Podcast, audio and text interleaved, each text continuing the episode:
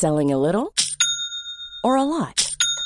Shopify helps you do your thing however you cha-ching. Shopify is the global commerce platform that helps you sell at every stage of your business. From the launch your online shop stage to the first real life store stage, all the way to the did we just hit a million orders stage. Shopify is there to help you grow. Shopify helps you turn browsers into buyers with the internet's best converting checkout.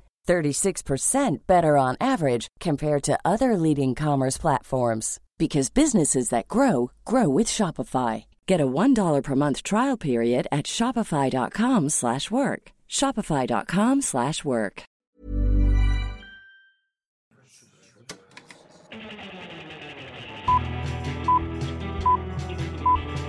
Saca el fanboy que tienes dentro. No tengas miedo de enojarte. Esto es el Club de los Amargados. Damas y caballeros, para comenzar el año abrimos de una manera increíble y muy trágica porque esta va a ser la última vez en un buen rato que grabemos Sergio y yo en persona. De El- por el- sí, el delei- de por sí. El deleite que siempre es grabar en persona, pues vamos a tener que volver a, a A grabar coordinar, sí, a, a grabar de lejos, ya que... Bueno, me podrás visitar. ¿Y tú por qué nunca me visitas en Chihuahua? Pero que Ah, estoy en delicias. ay, porque tú vives como a cinco minutos de mi casa. Pero está bien, está bien. Sí, voy, a ir a Austin algún día para conocer a Matthew McConaughey. Sí, sí, sí. ¿Ya lo conociste? ¿Ya te lo topaste en los pasillos de No, que... sí, ya me lo han preguntado varias veces y no. Pro- profe, Soy- soy- soy- oiga, profe. soy Sergio. No, no, ¿Me es que se supone que da clases en los en primavera, Ok, pero no sé si vaya a dar esta primavera. Y yo puedo agarrar clase con él hasta el siguiente año. Porque ahorita las clases que yo tomo no son to- clases que... Para los que no sepan, en Estados Unidos, normalmente tú eliges tus clases, no te las eligen. Como Ajá. que en México, que tienes tu plan Eh, eliges tu horario. Ajá, tú eliges tu horario, eliges tus clases, eliges tus profes, eliges hasta dónde quieras, a qué edificio a veces. Ah, oh, ok. Claro, está disponible. Sí. En mi carrera, en mi programa, el primer año no. Ok. En mi carrera, el primer año es de que ya está, o sea, tu horario ya Ten está. esto es lo que es te va a tocar. Y el segundo año no. El segundo año ya son electivas y te puedes elegir electivas. Y te recomiendan que eligas electivas de acuerdo a lo que te quieres especializar y de acuerdo al tipo de película que quieras hacer al, al final del, Del del- de tu programa. O sea, el Ah. tipo de cortometraje. Porque si dicen, no, pues quieres hacer un cortometraje sobre, por poner ejemplo, de Father, ¿no? Una película sobre un señor que tiene demencia, pues agarra una electiva en ciencias sobre Alzheimer o eso ¡A la para, educa para, para conocer sobre el tema y que estés preparado para hacer una historia así. Si quieres hablar, si quieres hacer una película de terror, puedes agarrar una clase en terror, ¿no? Y, ¡Ay, hay clases de Sí, terror! y de hecho, un profe de. Luisa, para los que no sepan, Luisa, mi novia, estudia historia del arte Ujú. en Houston.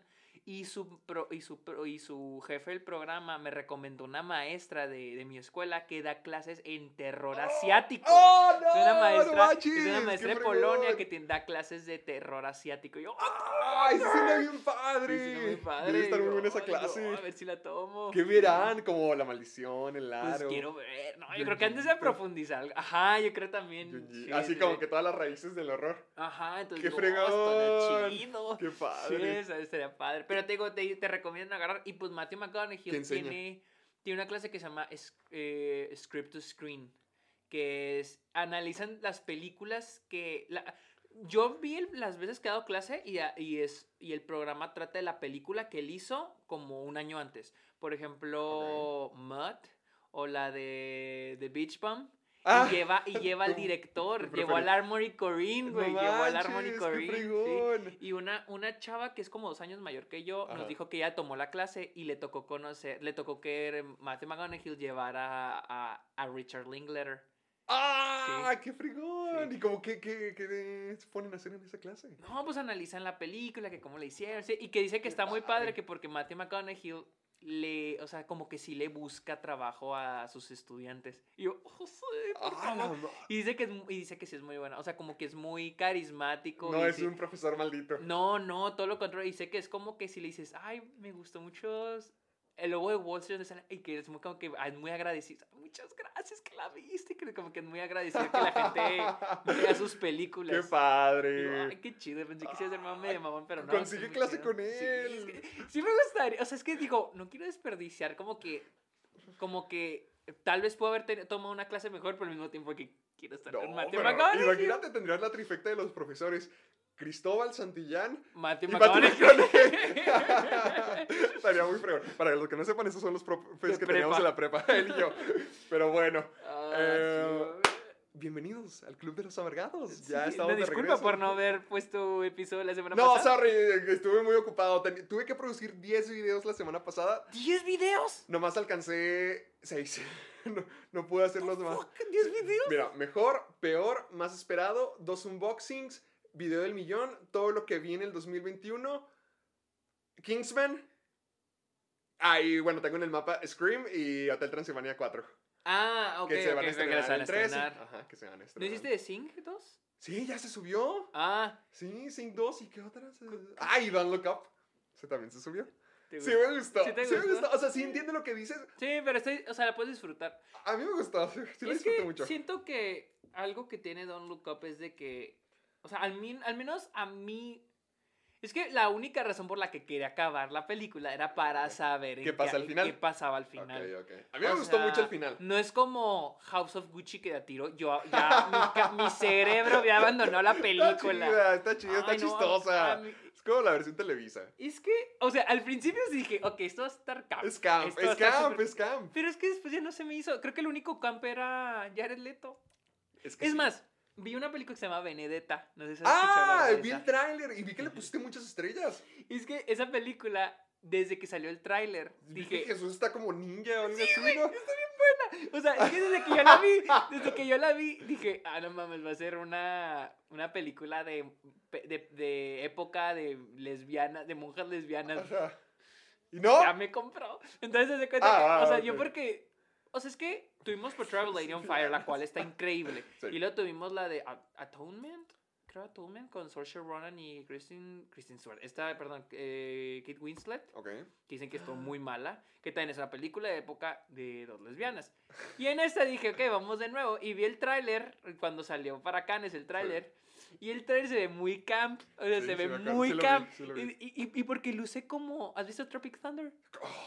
Pa- luce favor. como el tráiler donde sale Una Robert Downey Jr. Ah, y, sí, y- cierto. Y Tobey Maguire. Sí, güey. Entonces dije, es esto. O sea, ok. Entonces ya cuando la vi, Cierto. sí es, o sea, la neta fue mil veces mejor de lo que esperaba. Sí está buena. sí o sea, está pero no buena. irónicamente. Sí, ajá, está muy buena, no irónicamente, pero sí es camp. O sea, tiene momentos. Muy vi que teatra- Jesús tenía como una espada o algo muy, así. hay momentos muy teatrales y las escenas de sexo lésbico están muy chis, o sea, me causa risa porque es pues es un güey el que las dirige, este Be- Benhoven, Ben, Benhoven, nunca lo puedo nunca lo puedo, el que dirigió él, Robocop, o sea, es muy buen director. Robocop. la- Él dirigió Robocop, es muy buen ¿La director. él. original? Sí, sí, eh, Benhoven. Beno, nunca puedo pronunciar su pinche apellido. Sí, Eh, sí, eh, y, y pues se nota que lo está haciendo a propósito, o sea, y es un nombre, pero como que a propósito las escenas de sexo, o sea, literal, hay una escena donde Paul Ver Paul Verhoeven, Verhoeven. Ajá. Paul Verhoeven. sí. entonces hay una parte donde Mm. una está la Virgen María, la Dilo, fuerte, que mi mamá te escuche en el otro cuarto. una está de la Virgen María, Ahí la- está. lo- lo- Ahí hay un retrato de la Virgen no María, ¿no? A ver, verlo. a los ojos a la Virgen. lo hacen un dildo, güey, pero me parece bien. Hicieron un retrato de la Virgen María. No, un re- era, un, era una estatuita. Y por abajo. Ah. Entonces, yo estoy que no puedes, no puedo creerlo. O sea, esta película es genial. O sea, estoy de que qué pedo. O sea. ¡A la pero está mu- O sea, madre! pero no es como para que te lo tomes en serio. O sea, literal, yo me estaba riendo. O sea. ¿Pero es de risa la escena o...? Pues es que es camp. O sea, está, es, ¿Toda la película es camp o solo en algunos momentos es camp? es que la ¿De historia. qué es? Es que la historia se trata de esta monja que tiene visiones eróticas y religiosas. Y, y está muy interesante la idea porque es qué pasa, qué pasa si Dios te posee. O sea, si el mismo Dios te posee. Entonces esta mujer, esta monja que trata de buscar poder Mm. dentro de su, ¿cómo se llama? Convento, en, durante el- la, la peste negra. Entonces, eh, la- yo no sabía que era de eso. O sea, yo no tenía ni idea de que se iba a tratar de, de eso. Ok. Y, y pues cuando vi ya a qué dirección iba, o sea, es como que esas películas que al inicio dices, bueno, ok, vamos a ver qué A pasa. ver qué ¿no? onda, a ver cómo Entonces, pues ya pasan esas escenas y yo digo que, ok, me reía, o sea, yo la neta me reía, no me cosa que... ¿La viste en el cine? Me arrepiento demasiado de haber visto Don't Look Up en el cine en vez de Benedetta. Ah, porque pude haber visto unas dos, pude haber, nomás pude haber dos porque pues ya era cuando me iba a venir. Ok. Y dije, no, pues voy a ver Don't Look Up. Y ya, porque Look Up me quedaba más cerquitas. Ya, ya, ya. Y pues a ver me arrepiento totalmente.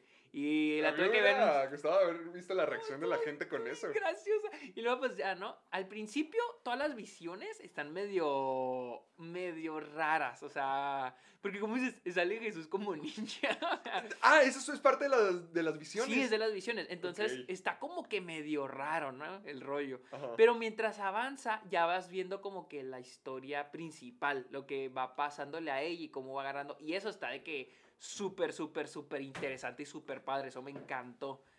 Eh, pero, y mientras más avanza se pone más buena. Pero sí, está súper campi. Pero, te digo, a diferencia de House of Gucci, siento que esta sí sabe que es campi, sabe cuándo hacerlo y sabe cómo hacerlo. O sea, y en House of Gucci siento que a veces ya se toma muy en serio a sí mismo. Porque siento que Sí. lo único campi era Jared Leto. O sea, siento que hasta Jared Leto está en eh, estaba en la película que yo creí que iba a ver. Sí, siento que las partes con Salma Hayek. ¡Ay! ¿Y Salma Hayek qué hace aquí? O sea, ese personaje... Pues es verdad. Sí, es verdad. Sí, es verdad, pero no sé, está bien raro. O sea, su personaje está muy raro porque. O sea, ti- tiene tres escenas. en Tiene tres película, escenas. Pero te la quieren vender como que es clave o Sí, como es que la persona que le dirige a, a asesinar ajá. a Maurizio. Ajá, o sea, y es como que no. ¿Por qué estamos hablando de Benedetta? Porque le voy a comparar el campi con House Ah, con ¿y Gucci. por qué estamos hablando de Gucci? Nomás Ah, bueno, está bien, está bien, está bien. Eh, damas y caballeros, bienvenidos al Club de los Ah, porque estamos hablando de Don't Look Up y te dije que al menos Don't Ah, Look- que a diferencia de sí, sí, Don't. Look Up al menos, al menos sí quería acabarla. o sea, Fíjate que Don't Look Up ahorita está pegando mucho. sí, se está Sí- pegando Sí, pegó mucho. bastante. Mi mi video llegó a las 124 mil visitas en un día. Sí, o sea, es que sí ha sido muy popular, o sea, y Y la gente sí le está gustando. te diré algo, o sea, ya ves que dijeron, supuestamente Netflix dijo que Red Notice es la película más Más vista ta- de más Netflix. taquillera, sí. Sí, que, que- que es totalmente falso, o sea, sacas, o sea, sacas los números, Ajá. para el tiempo en el que alcanzó ese récord, hubiera superado a Avengers Endgame. O sea, si hubiera hecho, si hubiera estado en taquilla, o sea, si haces el e- equivalente de los números que está dando Netflix a taquilla, esa película hubiera hecho más que Avengers Endgame. Coco. Esa, pelicu- esa película hubiera hecho, hecho más que Avengers Endgame. Coco, no- no Sí, yo también estoy molesto, Coco. No, le gustó Red Notice. Le gustó Red- que mencionaron Red Notice. O sea, o sea, entonces es imposible que Red Notice haya hecho lo mismo que Endgame. Pero- O sea, ni de broma, man, ni de broma. Entonces, digo porque nunca, ca- casi no supe de gente conocida que haya visto Red Notice. Ok. Y, Pero- y, y Don't Look Up, mi mamá la vio, mis tías la iban a ver. La otra vez se quedaron a dormir todas mis primas y Santiago en casa de mi abuelita y la iban a y le estaban viendo. Empecé a escuchar la. Empecé a ¿Empezaron escuchar el tema. Y luego la otra vez le- eh, y la otra vez estaba en mi cuarto. Emilio les escuché el tema de la película. Entonces, ahí sí te digo, ok, me consta Ala, que o sea, sí- mucha sí gente fue está- popular, Sí, entonces. me da risa porque mi hermano bajó y luego venía riendo y dije, ah, este dato sí le gustó. Y me dice, y luego me dice, güey, estoy viendo una película bien culerísima. Ya me tiene harto, güey, pero la tengo que acabar. Es que no está tan gacha, pero sí entiendo No, lo que o sea, tú dices es de que- los personajes Ujú. caricaturescos. Por ejemplo, el que sí me surró así de que digo, nah, Jonah Hill. Jonah Hill. Jonah Hill. Sí, Jonah Totalmente, Hill. totalmente. Sí, como, que, como quiera, entiendo la parodia de Trump, entiendo la parodia de los Es que- millonarios. Es que creo que a mí Pero Jonah me Hill. se me hace pretenciosa, o sea, quédate, sé lo que quieres ser, o sea, o quieres ser una comedia, quieres ser una sátira o quieres ser un drama, porque hay un momento donde Leonardo DiCaprio, cuando está en el noticiero ya solo, Ah, casi al final, ah, que ok, ok. grita el mensaje de la película, Sí, sí, sí. o sea, es como Está padre, que- está padre esa escena, porque él ya está harto, o sea... I mean, ay, es- que- Es que, por ejemplo, a mí sí me estresaba. La, la comparé un poquito con Idiocracia, ¿la has visto? no me suena. Es una película de, de- ¿Cómo se llama el hermano de Owen Wilson? Luke Wilson. Luke Wilson, donde no sé si queda congelado o si va al espacio, no me acuerdo. De alguna manera regresa al- a nuestro planeta Ajá, miles de años en el futuro y resulta que solamente los idiotas sobreviven. ajá, ok. Entonces todos son idiotas apenas si se pueden comunicar. O sea, Terry Cruz es el presidente. Ok. El presidente Camacho y es un luchador. Entonces, Camacho. sí, y, y es, una, es una sátira también, Ajá. pero se siente como una caricatura de comienzo. a Sí, fin. un chiste, ajá. Y esto me recuerda un poquito a eso, pero ah, es que todavía, es que tiene ese sentimiento de, realidad y de que podría ser algo posible. Pero hay cosas que digo, es imposible que esta gente estuviera en el poder. Por ejemplo, Meryl Streep me, me está surri, surri. O por ejemplo, cuando están en el noticiero, la primera escena de que viene un meteorito en camino. Ay, ese meteorito puede caer en la casa de mi suegra. ¿o qué? Es como que, bitch, te están diciendo que solamente quedan seis meses de vida. Y cuando dicen, oye, en este programa nos gusta decir las cosas más alegre, como que, dude, nadie reaccionaría así Es que jamás. está- ajá, o sea, es que esa es mi cosa. Yo no tengo problema que los personajes sean así Mm. si es que toda la película va a ser así. Ok. Pero la película de repente... Y, y es lo que me molesta, porque es una película que te quiere dar un mensaje, quiere que la tomes en serio. Sí. Pero mira, yo estoy de acuerdo con el mensaje. O sea, yo estoy a favor de ese mensaje. Sí. Pero ¿cómo quieres que te tome en serio si me estás poniendo, si estás trabajando a tu conveniencia? Me estás poniendo a Leonardo DiCaprio y a Jennifer Lawrence, los buenos de esta película, como personajes dramáticos para que los tomes en serio, para que tomes la posición de esos personajes en serio. Y a los malos los pones como caricaturas, como chiste. sí. Que es lo que se me hace tramposo. ¿Me entiendes? O sea, es lo que se me hace tramposo. Es como... Para que los odies. Ajá, es como, es como, como en Suicide Squad cuando, cuando dije que este Joaquín Cosio mata a los Ah, pajaritos. Ok, ok, ok, para que ¿Cómo ya- haces que los personajes que ya son malos te caigan bien? Pues al malo malo lo haces hacer algo impensable que es matar animales, ¿no? Sí. Entonces, lo mismo hacen aquí, que, que creo para mí se me hace todavía más tramposo porque es como que, ah, los buenos son dramáticos, ah, y los, malos, son, caricaturas. Sí. Y más sí, cuando, o sea, lo entiendo cuando cuando es otro tipo de película, ¿no? Cuando es una película que, pero cuando quieres ser un drama, que quiere dar un que cuando te pones medio dramático y quieres dar un mensaje y quieres ser tomado en serio, pues es como que dices de que, ah, porque hay personaje, hay el ser caricatura no es malo, pero depende de hasta qué punto quieres, o sea, hasta cómo Sí, manejas la caricatura. Ajá, y ¿Cómo se equilibra con todo lo demás? Ajá. Y aquí siento como que, ay, me quieren dar un mensaje bien en la carota y... Pero pues me pones una- un Sí, chiste sí, estoy muy de acuerdo con eso, porque por ejemplo las escenas donde están en el bar y dice que se va a acabar el mundo y empiezan así todos los disturbios. Ay, ¿te acuerdas? Ay, no me acordaba de eso. Cuando Es- están en el bar. Eso sí se me hizo como que al fin, alguien que actúa como alguien actuaría si te dicen nomás te quedan seis meses de vida. Sí, sí, sí, sí. Aunque se me hizo muy chistoso que de repente en el bar... ¿Qué, acaba- qué acabas de decir? Sí, o también Ustedes están- extraños que tienen una... cosa. O también en la calle de que dijiste que solamente nos quedan seis meses de vida. Eh, no, es una idea, creo que dice que es, Es una que, película, un videojuego, algo cierto, así. Es que está chistoso Sorry. porque hasta cierto punto eso te parece una caricatura. Si- Siento que eso sería algo que pasaría en Bob Esponja. Ándale, sí. O sea... Eh, Es que siento, siento que hasta cierto punto es como que exagerar las cosas que ya ocurren con nosotros. Por ejemplo, que el presidente sea una estrella de, re- de reality show. Billonarios que van al espacio. Sí, por eso... O, la no me- gente haciendo trends de todo. Ajá, o sea, no me molesta los personajes en, en cómo actúan, pero en más bien en cómo están puestos en toda la película. Sí. Eso- Mary, Mary Streep, Jonah Hill, Mark Rylance. Ay, Mike Rylance. ¿Te, te hartó? Creo que Meryl Streep no me molestó tanto. Mac Rylance se me hizo... Ay, o A mí Mark Rylance se me hizo ok. es que... Es que como que se nota que la película quiere ser un retrato en la cara de, la realidad. O sea, Sí. así, o sea, Mike Rylance es un que Elon, Elon, Eh, Elon Musk, Musk, Steve eh, Jobs. eh, Jeff Bezos. Ajá, o sea, o sea, muy en la cara. Sí.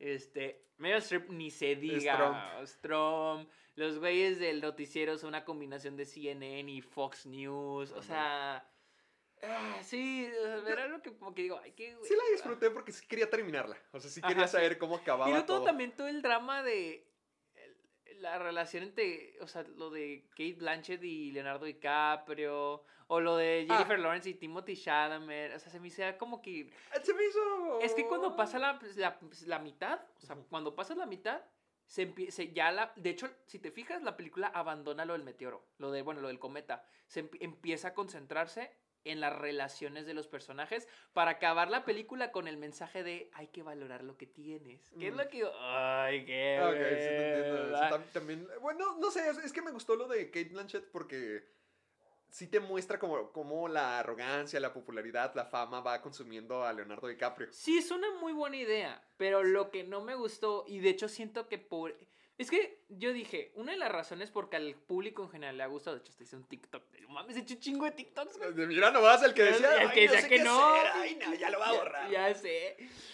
Eh, siento que la razón por la que a la gente le gustó es porque, uno, tiene un mensaje fácil de captar. Y a todos nos encanta descifrar mensajes, a todos nos encanta. sí. Sí, a todos nos encanta decir, ah, no mames, Esto ah, significa". esto significa, Sí. esto me quiso decir el director. Nos hace sentir más inteligentes. Y, por, y, ah, o sea, a mí me encanta decir, ah, no mames, que me quiso decir la película. Sí, sí, sí. Entonces, cuando el mensaje está en la cara, es fácil que mucha gente diga, ah, no, capté el mensaje. Soy un genio". un- capté la película, capté Soy- el mensaje, tiene razón.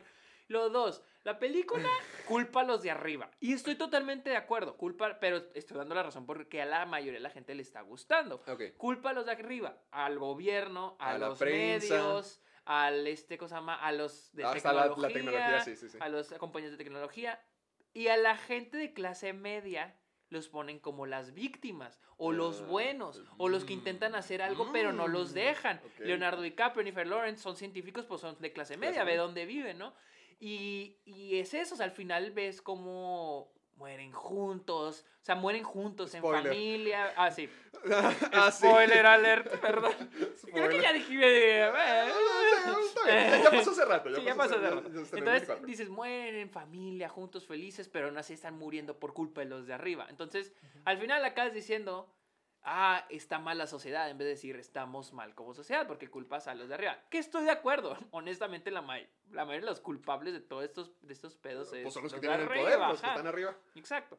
Y tercero es que nunca llega a ser tan pesimista, a pesar de que se mueren todos. Al final, siento que nunca llega a ser pesimista. Por ejemplo, se mueren todos, pero tienes una escena al final, una escena post créditos como para sacarte, para que te vayas con una sonrisa en la boca. Ok, sí. Y luego, por ejemplo, el personaje de Leonardo DiCaprio, que esto iba.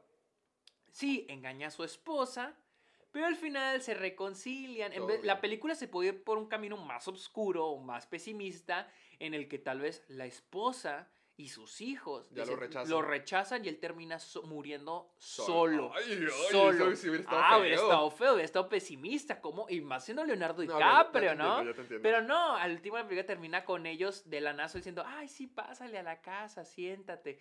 Y agarrados todos de la mano. Y también, que también es raro que está Jennifer Lawrence, Timothy Timothy Chalamet, o sea, todos los personajes buenos de la película Todos reunidos agarrados. Pues El, el otro, el científico, el otro, el de la NASA, Ah, también Teddy. está, Teddy, todos están agarrados de la mano. Es como que, ah, mira, murieron, pero juntos, felices, todos La aprendieron, la lección. lección. Entonces es como que nunca llega a ser una película tan pesimista. O sea, Sí. es- tenga ser- ya hasta cierto punto es como... Muere con dignidad. Ajá, exacto, muere con dignidad. Y pues a pesar que se mueren todos al final, te ponen esta escena post crédito. Ya cuando llegan al otro planeta. Ajá, exactamente. Para reírte que, ah, jaja, se la comió a la presidenta, que es la mala, ay, se la comió, jaja, qué chistoso. Entonces es como que, por eso siento que es una película que sí es, para el público general es muy disfrutable, o sea, puede ser muy disfrutable. Lo que yo quiero saber, ¿por qué no te gustó la edición? A mí sí me gustó. ¿Sí te gustó? Sí, a mí sí me Yo sí sentí así No. como que la, la presión de que viene esto, se ya me hizo muy este. overdone, Se te hizo de más. de más. Ok, ok. Ajá, se, ya... A mí me gustó eso. Al punto de que ya están manipulando cómo quieren que me sienta. O sea, ya es como que, ok, ya, ya, tranquilos. O sea, Está ya bien, entendí. Hay bien. mucha presión, pero corte, corte, corte, corte, corte. A mí sí me gustó eso. Yo sí lo sentí así como que la, la, que la presión, En precisamente. The Big Short a mí me encanta. Se me hacen las películas mejor editadas. Me encanta. Y es de que cada vez siento que es Adam McKay tratando de copiar el éxito que fue The Big Short. Ok. Y con razón, The Big Short le dio el Oscar. Y para Vice, a pesar de que fue, no fue tan bien recibida por la crítica, recibió nominaciones al Oscar. Y estoy seguro que esta probablemente tenga sus nominaciones al Oscar. Entonces, es, es ¿Quién crees que van a ser los nominados al Oscar? la mejor película. A, a mejor película. Spencer. No. ¿Se te hace que Spencer no? No creo. Mira, seguro, seguro, seguro. Belfast, Licorice Pizza, King Richard, eh, The Power of the Dog. ¿King Richard la mejor película? Sí, sí, es que sí trae porque. Mira, va a traer nominación de, de Will Smith, Sí. de actriz, que es la de esposa. Va a traer de canción y probablemente guion original. Entonces ya es fuerte. Mira, te voy a dar, dejar, porque aquí tengo una lista de, predi- de, ¿De predicciones? mira. Porque yo sí. Ahorita sí siento que está como que dificilito saber cuál sí y cuál no. Es que hay como, a diferencia de, por ejemplo, el año pasado que ya tenías como, o sea, tenías como 12 que decías, no mames, tengo 12 y van a ser nominadas 10, 8.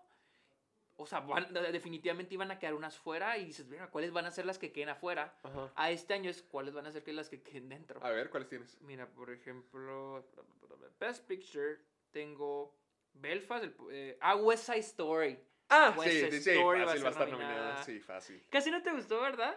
Sí me gustó, pero no tanto como yo esperaba Es que, me gustara. Sí entiendo, o sea, vi tu el, opinión. el romance es el que no me gustó.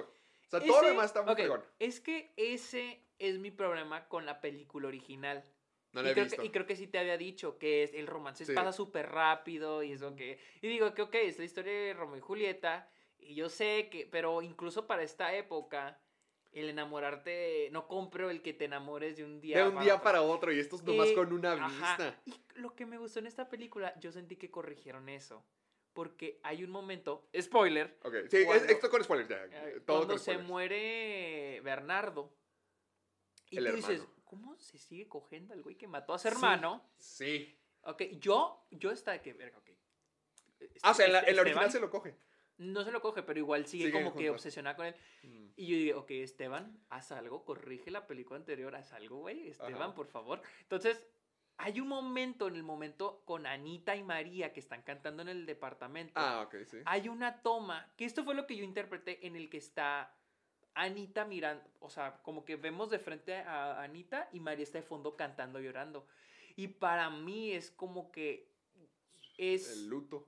No, no, al revés, para mí es como que Steven Spielberg está poniéndome que, que, que es, un, es una relación enfermiza, o sea, que perdieron, o sea, es que están mal de la pinche cabeza a esta, los dos personajes principales, esta María y ¿cómo se llama? Tony. Ah, ah. O sea, que están enfermos, o sea, Ay, o sea, y es, y, es, y es que la película original habla sobre que hasta cómo saca el odio lo peor de nosotros. Y siento que en esa película es como el odio y el amor sacan lo peor de la gente. Entonces así yo lo interpreté, o sea, de que María, per- o sea, el hecho de que esté quedándose con... Pero el modo en que las Me tomas... gusta cómo lo dices, pero no siento que lo es hayan que, puesto. Bueno, es que yo así lo interpreté por O sea, cómo... me gusta mucho cómo lo por explicas. cómo, por cómo están las tomas, por cómo está editada, o sea, el cómo, o sea, porque yo ponía mucha atención a cómo pues Steven Spielberg estaba poniendo a los personajes, el blocking, porque el blocking en la película es muy importante, o sea, cómo vemos a los personajes. Entonces, ese momento a mí me lo dijo todo, ese momento donde tengo a, a Anita enfrente, literal mirando hacia enfrente, y luego María está atrás de ella como rogándole.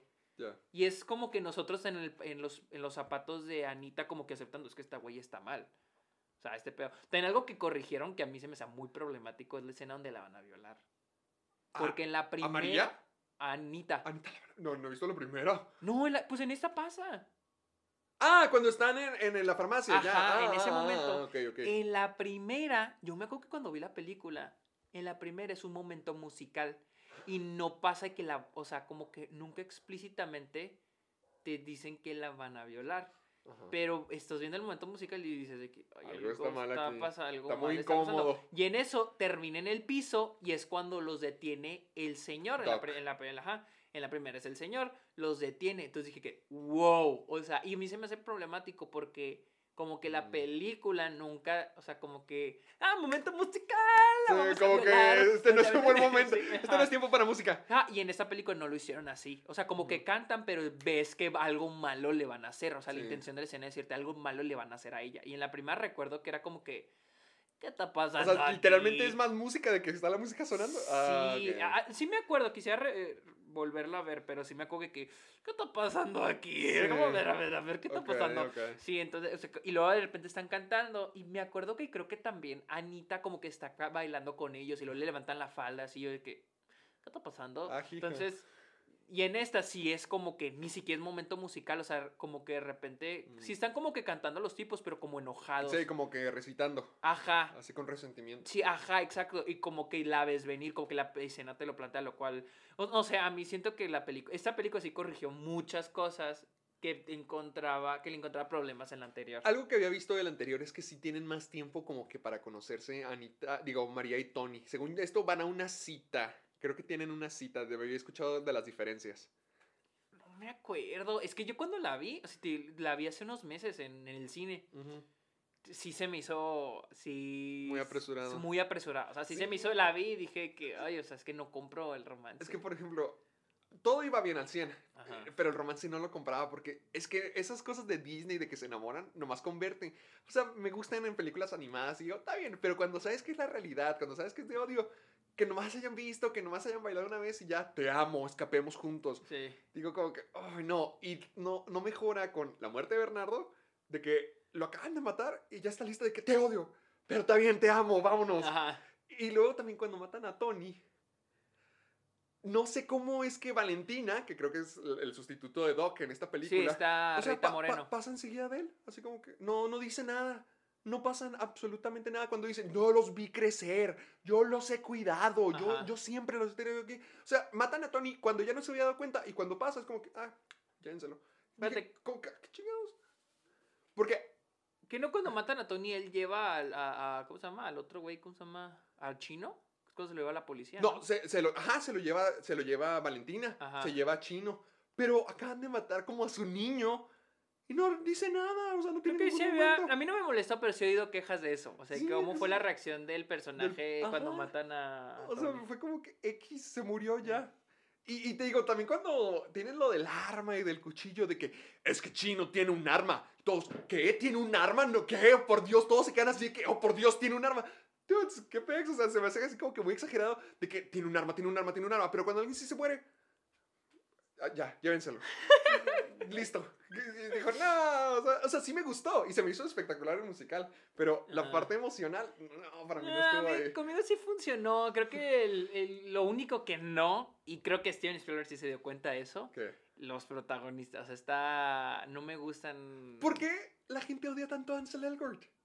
Pues porque lo acusaron de Pero, ah, cosas Sí, yo sexuales. sé, pero me, me puse a ver todas las reviews en Letterboxd. Ah, No, sí. pinche Elgort, no. No sé, creo que sí es como chiste también. Sí, o sea, o que- sea, que lo como Pero a mí sí me gustó la otra como María. ¿A ti no? Mm, Es que. ¿Va a ser Blancanieves? Es que. No, ella actúa bien, pero mi cosa. Ansel Elgort no siento que actúe mal. Siempre se me hace muy acartonado. Y Ok. creo que no hay química entre ellos dos. O sea, nada de química. Y. Y, sus y yo siento porque tienen muchísimo menos tiempo en pantalla que los personajes en la primera. Y, eh, y me gustó eso porque me gusta más que la película se concentra más en la idea de comunidad, de cómo estas, estos dos grupos, estas dos bandas contrarias se relacionan en un sistema que los hace que estén contrarios. Entonces, me gusta mucho eso. O sea, o sea, para mí, por ejemplo, el momento donde están en la, en la policía, en la estación de policía, Ah, musical, la Crafty. que son personajes que ni siquiera, ni siquiera te sabes el importan. Ajá, nombre. ajá. Son banda de los está Jets. increíble, o sea, está increíble ese número Sí, musical y son unos personajes, son unos actores de fondo casi, son los actores extra. Y tienen un momento musical bien chingón, a mí me encantó, mil veces mejor que cualquiera entre María y Tony. Sí, Entonces sí. me gusta que Steven Spielberg sí se dio cuenta de eso, o sea, se nota que se dio cuenta de eso, porque siento que le dio más prioridad a, a Bernardo, a Anita, a este, ¿cómo se llama? Este, Flitz, Flitz, no, este, el, el amigo de Tony, el irlandés. Eh, eh, sí, el principal, el malo.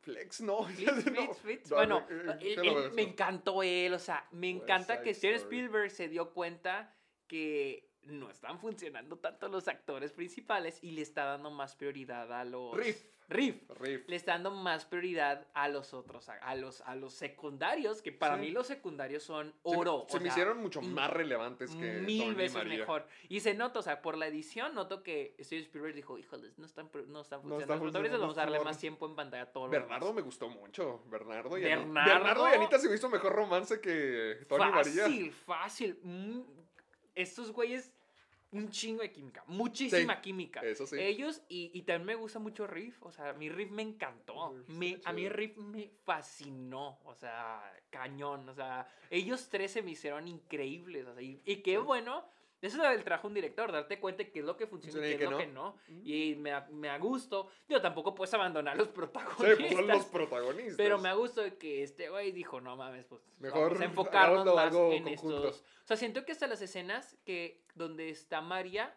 con Bernardo y Anita, siento que María tiene menos tiempo en pantalla, Que tiene Anita. menos escenas, o me- más bien menos tomas. Siento que Anita sí va a estar nominada. Sí, a su, de a hecho, se dice que es la favorita Sí. al Oscar. Que- no se me ocurren otras. Ah, espérate, y luego los otros. Ah, ok, bueno, Y déjame te digo.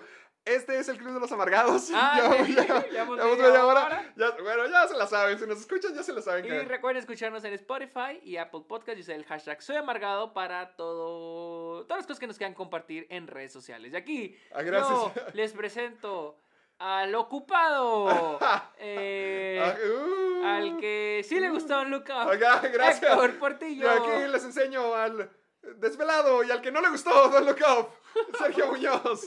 Bueno, seguimos con los del Oscar. Ok, dale. eh, Licorice Pizza, King Richard. Mejor película. Para mejor película. Ok. Dune. Dune, Ah, sí, Dune sí debería seguro, de seguro. estar, No, sí va a estar. Dune sí. Las seguras, seguras son Belfast, The Power of Dog, West Side Story. ¿The King- Power of Dog se te hace que sí? Sí, fácil. ¿Por qué crees? Porque está arrasando en todo, Ah, lo, con- en ok. todo lo de crítica. Ya fue nominada al Golden Glove. Y es, es incluso favorita mejor actor de reparto. Este Para- McPhee, Pete McPhee se llama. El chavito. Sí. Él es favorito para, para actor de reparto. Es- oh, sí me gustó Power of the Dog y, me- y sí entiendo el punto, pero mucha gente me ha dicho que no les ha gustado por lo sutil que es. Y sé que ese es el punto. Y es que a mí me gusta que las películas sean sutiles. O Sí, o sea, na- aquí nada es obvio, pero todo Ajá. te tardas un segundo como que, ah, por, ah, por esto, por esto. Sí, es que ah. a mí con el tiempo me ha gustado que las cosas no te las pongan en la cara. Ok. ¿entiendes? O sea, y, y para mí la finalidad de una película es ver la historia. Si entendiste el mensaje, bien. Si no lo entendiste, bien. Pero tienes que ver la historia. O sea, yo siempre pongo ejemplo Parasite. Ujú. El Parasite es una película sobre clases sociales, sobre capitalismo. Pero si tú no captas el, el mensaje, no pasa nada. O sea, puedes Sí. disfrutar la película La por sí familia que sola. secuestra. Ajá, o sea, puedes disfrutar familia. todo eso sin entender el mensaje. Sí. ¿Me entiendes? Y eso, eso es lo que me gusta. No una película que me esté diciendo el mensaje una y otra vez y, Ok. y termina siendo, el, guion se termina siendo flojo, haya muchas inconsistencias solo para dar el mensaje. Entonces, con, con Power of the Dog, a mí me gusta mucho la sutileza. Sí, ah, sí lo disfruté de eso. Y lo padre de la sutileza es de que puedes volver a ver la película y vas a encontrar más, Más cosas. sí.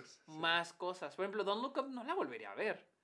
O sea, para que me vuelvan a estar diciendo lo mismo, no, gracias. Ok, ¿no sí. Pero una película que es sutil es una película que le puedes descubrir más cosas. O sea, después dices, ah, esto no lo capté la primera vez que lo vi. Mm. Porque la película está siendo sutil, no te está poniendo todo en bandeja De plata. De plata. Jesse Plemons ya es mi Oye, actor sí, favorito. Plemons es el mejor. la- Ya, ya le ganó También- a Jonah Hill. También Benedict Cumberbatch es muy Benedict bueno. Cumberbatch en es muy bueno, pero es que. Jesse Plemons ya sale en todo y en todo lo que le pongan arrasa. Es En todo, ese hombre todo hace También, bien. Kirsten Dunst ahí en esa película me encanta. Sí, me sí, le hizo muy bien. encanta. ¿Cuántos años tiene Kristen Dunst? Como 40 y algo, yo Sí, creo. ¿no? Ya va a pegar en los 50 porque Sí. Tobey Maguire tiene creo que 46 o 47. Sí, creo que ella es menor un año, dos años. No Jesse Plemons. Pero, pues ellos son esposos, ¿sabías? Christine Dunst y Jesse Plemons. ¿Qué? ¡No sabías ¡No! Creo que me lo habías dicho. pasado, Sí, son esposos. Oh. Pero sí está bien emocionado. ¡Qué porque me- a mí me hermosos! encantan ellos. ¡Qué Se merecen Por- el uno al otro. Por Fargo. Ellos salen en Fargo. Sí, yo, yo los asocié con Fargo. Dije, ah, otra vez están Ah, juntos, pero no sí. sabía que ya estaban casados. Sí, están casados. Bueno, pues síguele, ¿qué más? Y luego, Predicciones. Coda. Ah, me falta de ver Coda. Está buena esa. Pero estas ya son películas que no están seguras. Ok. Coda. Tic Tic Boom, sí te gustó, ¿verdad? Sí me gustó.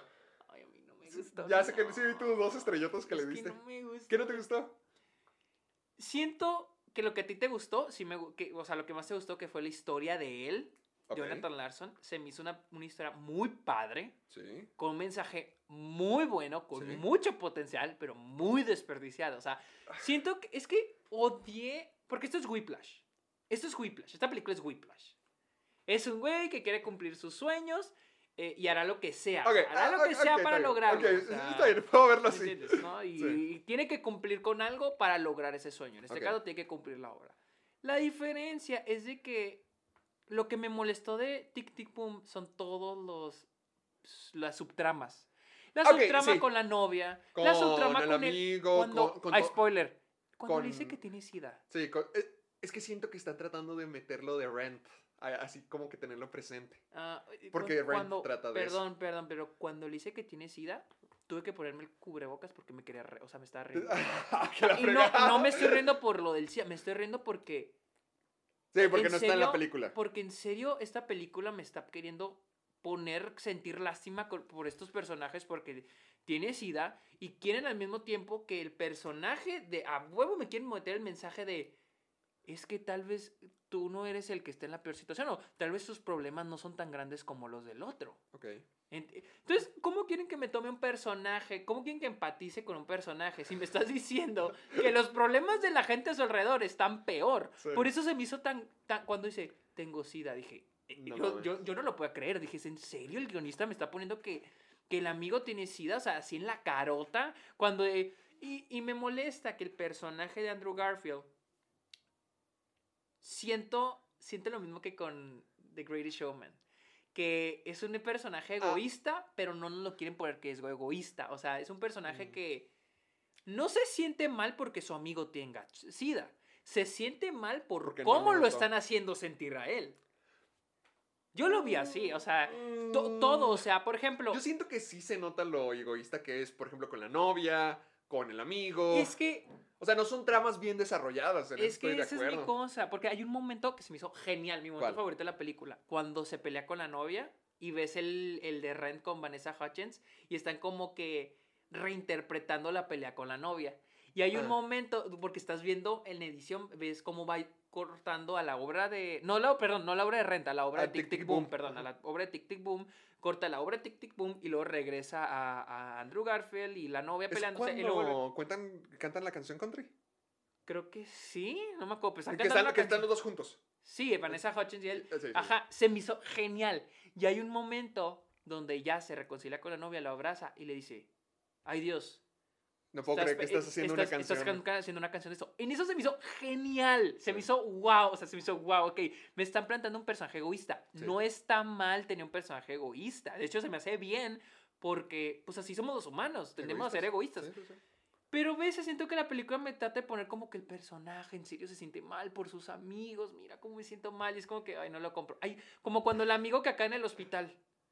¿Qué pasó con ese vato? Al final se recuperó. Pero me encanta que está en el. O sea, acaba el amigo en el hospital y luego está en el café y empieza a tener un musical de que. Él tiene el- la canción de que. Ay, estoy muy ocupado, no puedo visitar a mi amigo en el hospital. Ajá. Y de repente se transforma el número musical en un en un homenaje a personas de Broadway. Y empiezan a salir personalidades de Broadway, ¿no? En el café.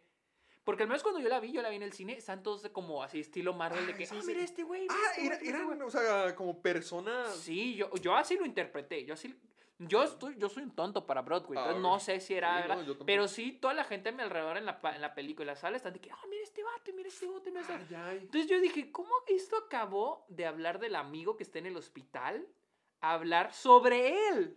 Sunday Legend. O sea, todos están así, mira, todos están como Sunday Legend.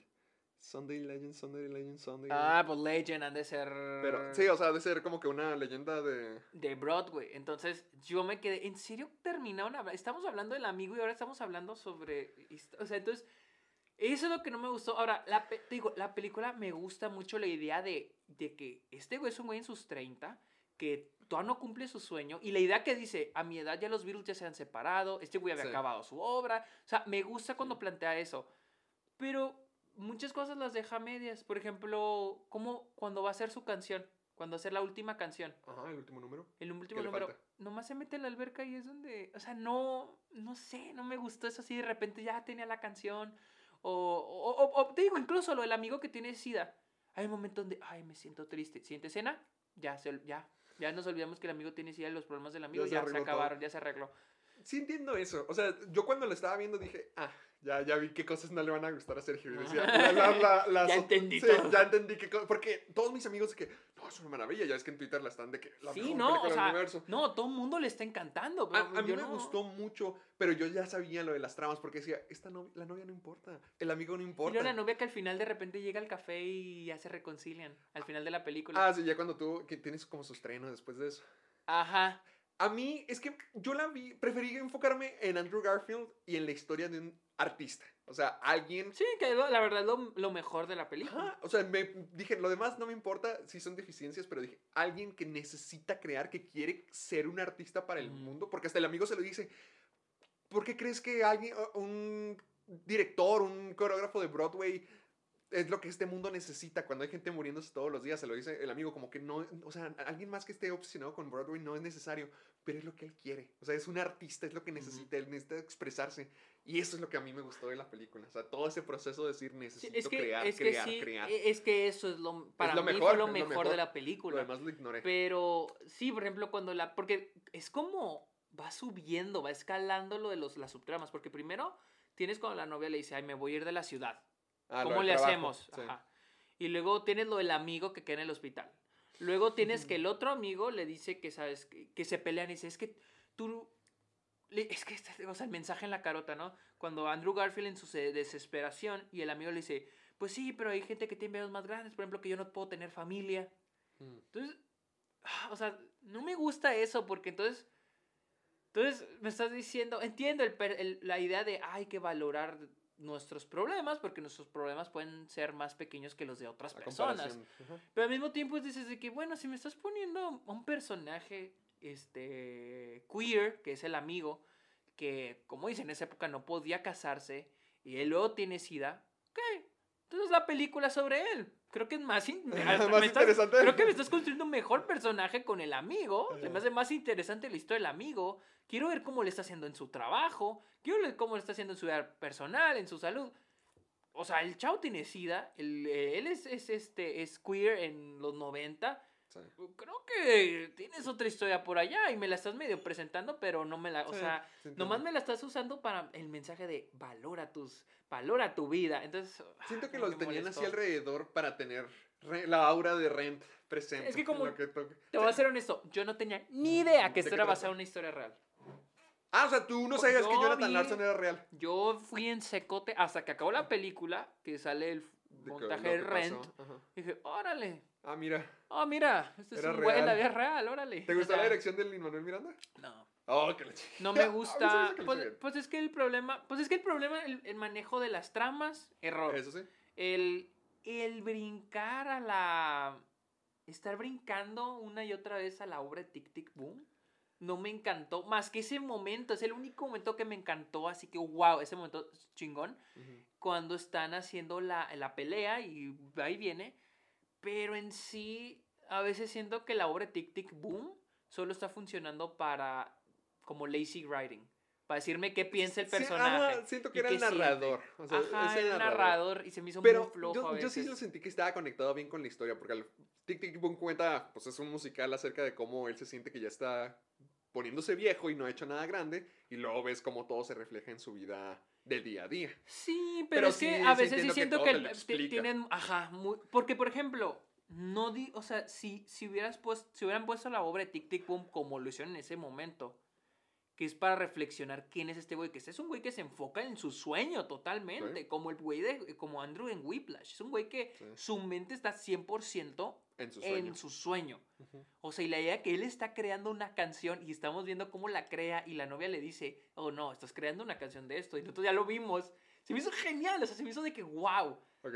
Y lo pueden haber hecho en muchos momentos de la película, pero lo de Tic Tic Puma el último nada más sirvió como para eso, para estar diciendo, y este... Ah, porque sí, ¿Qué? ya me acordé. Creo que la Hay momentos donde el de Tic Tic Boom solo sirve para plantearnos los stakes en palabras. Hay un momento donde dice, o sea, literal, donde se me hace muy fregón es cuando no tiene luz, que no la apagó y tiene que escribir la canción Ah. para el día siguiente. Se me hizo un Sí. momento muy fregón.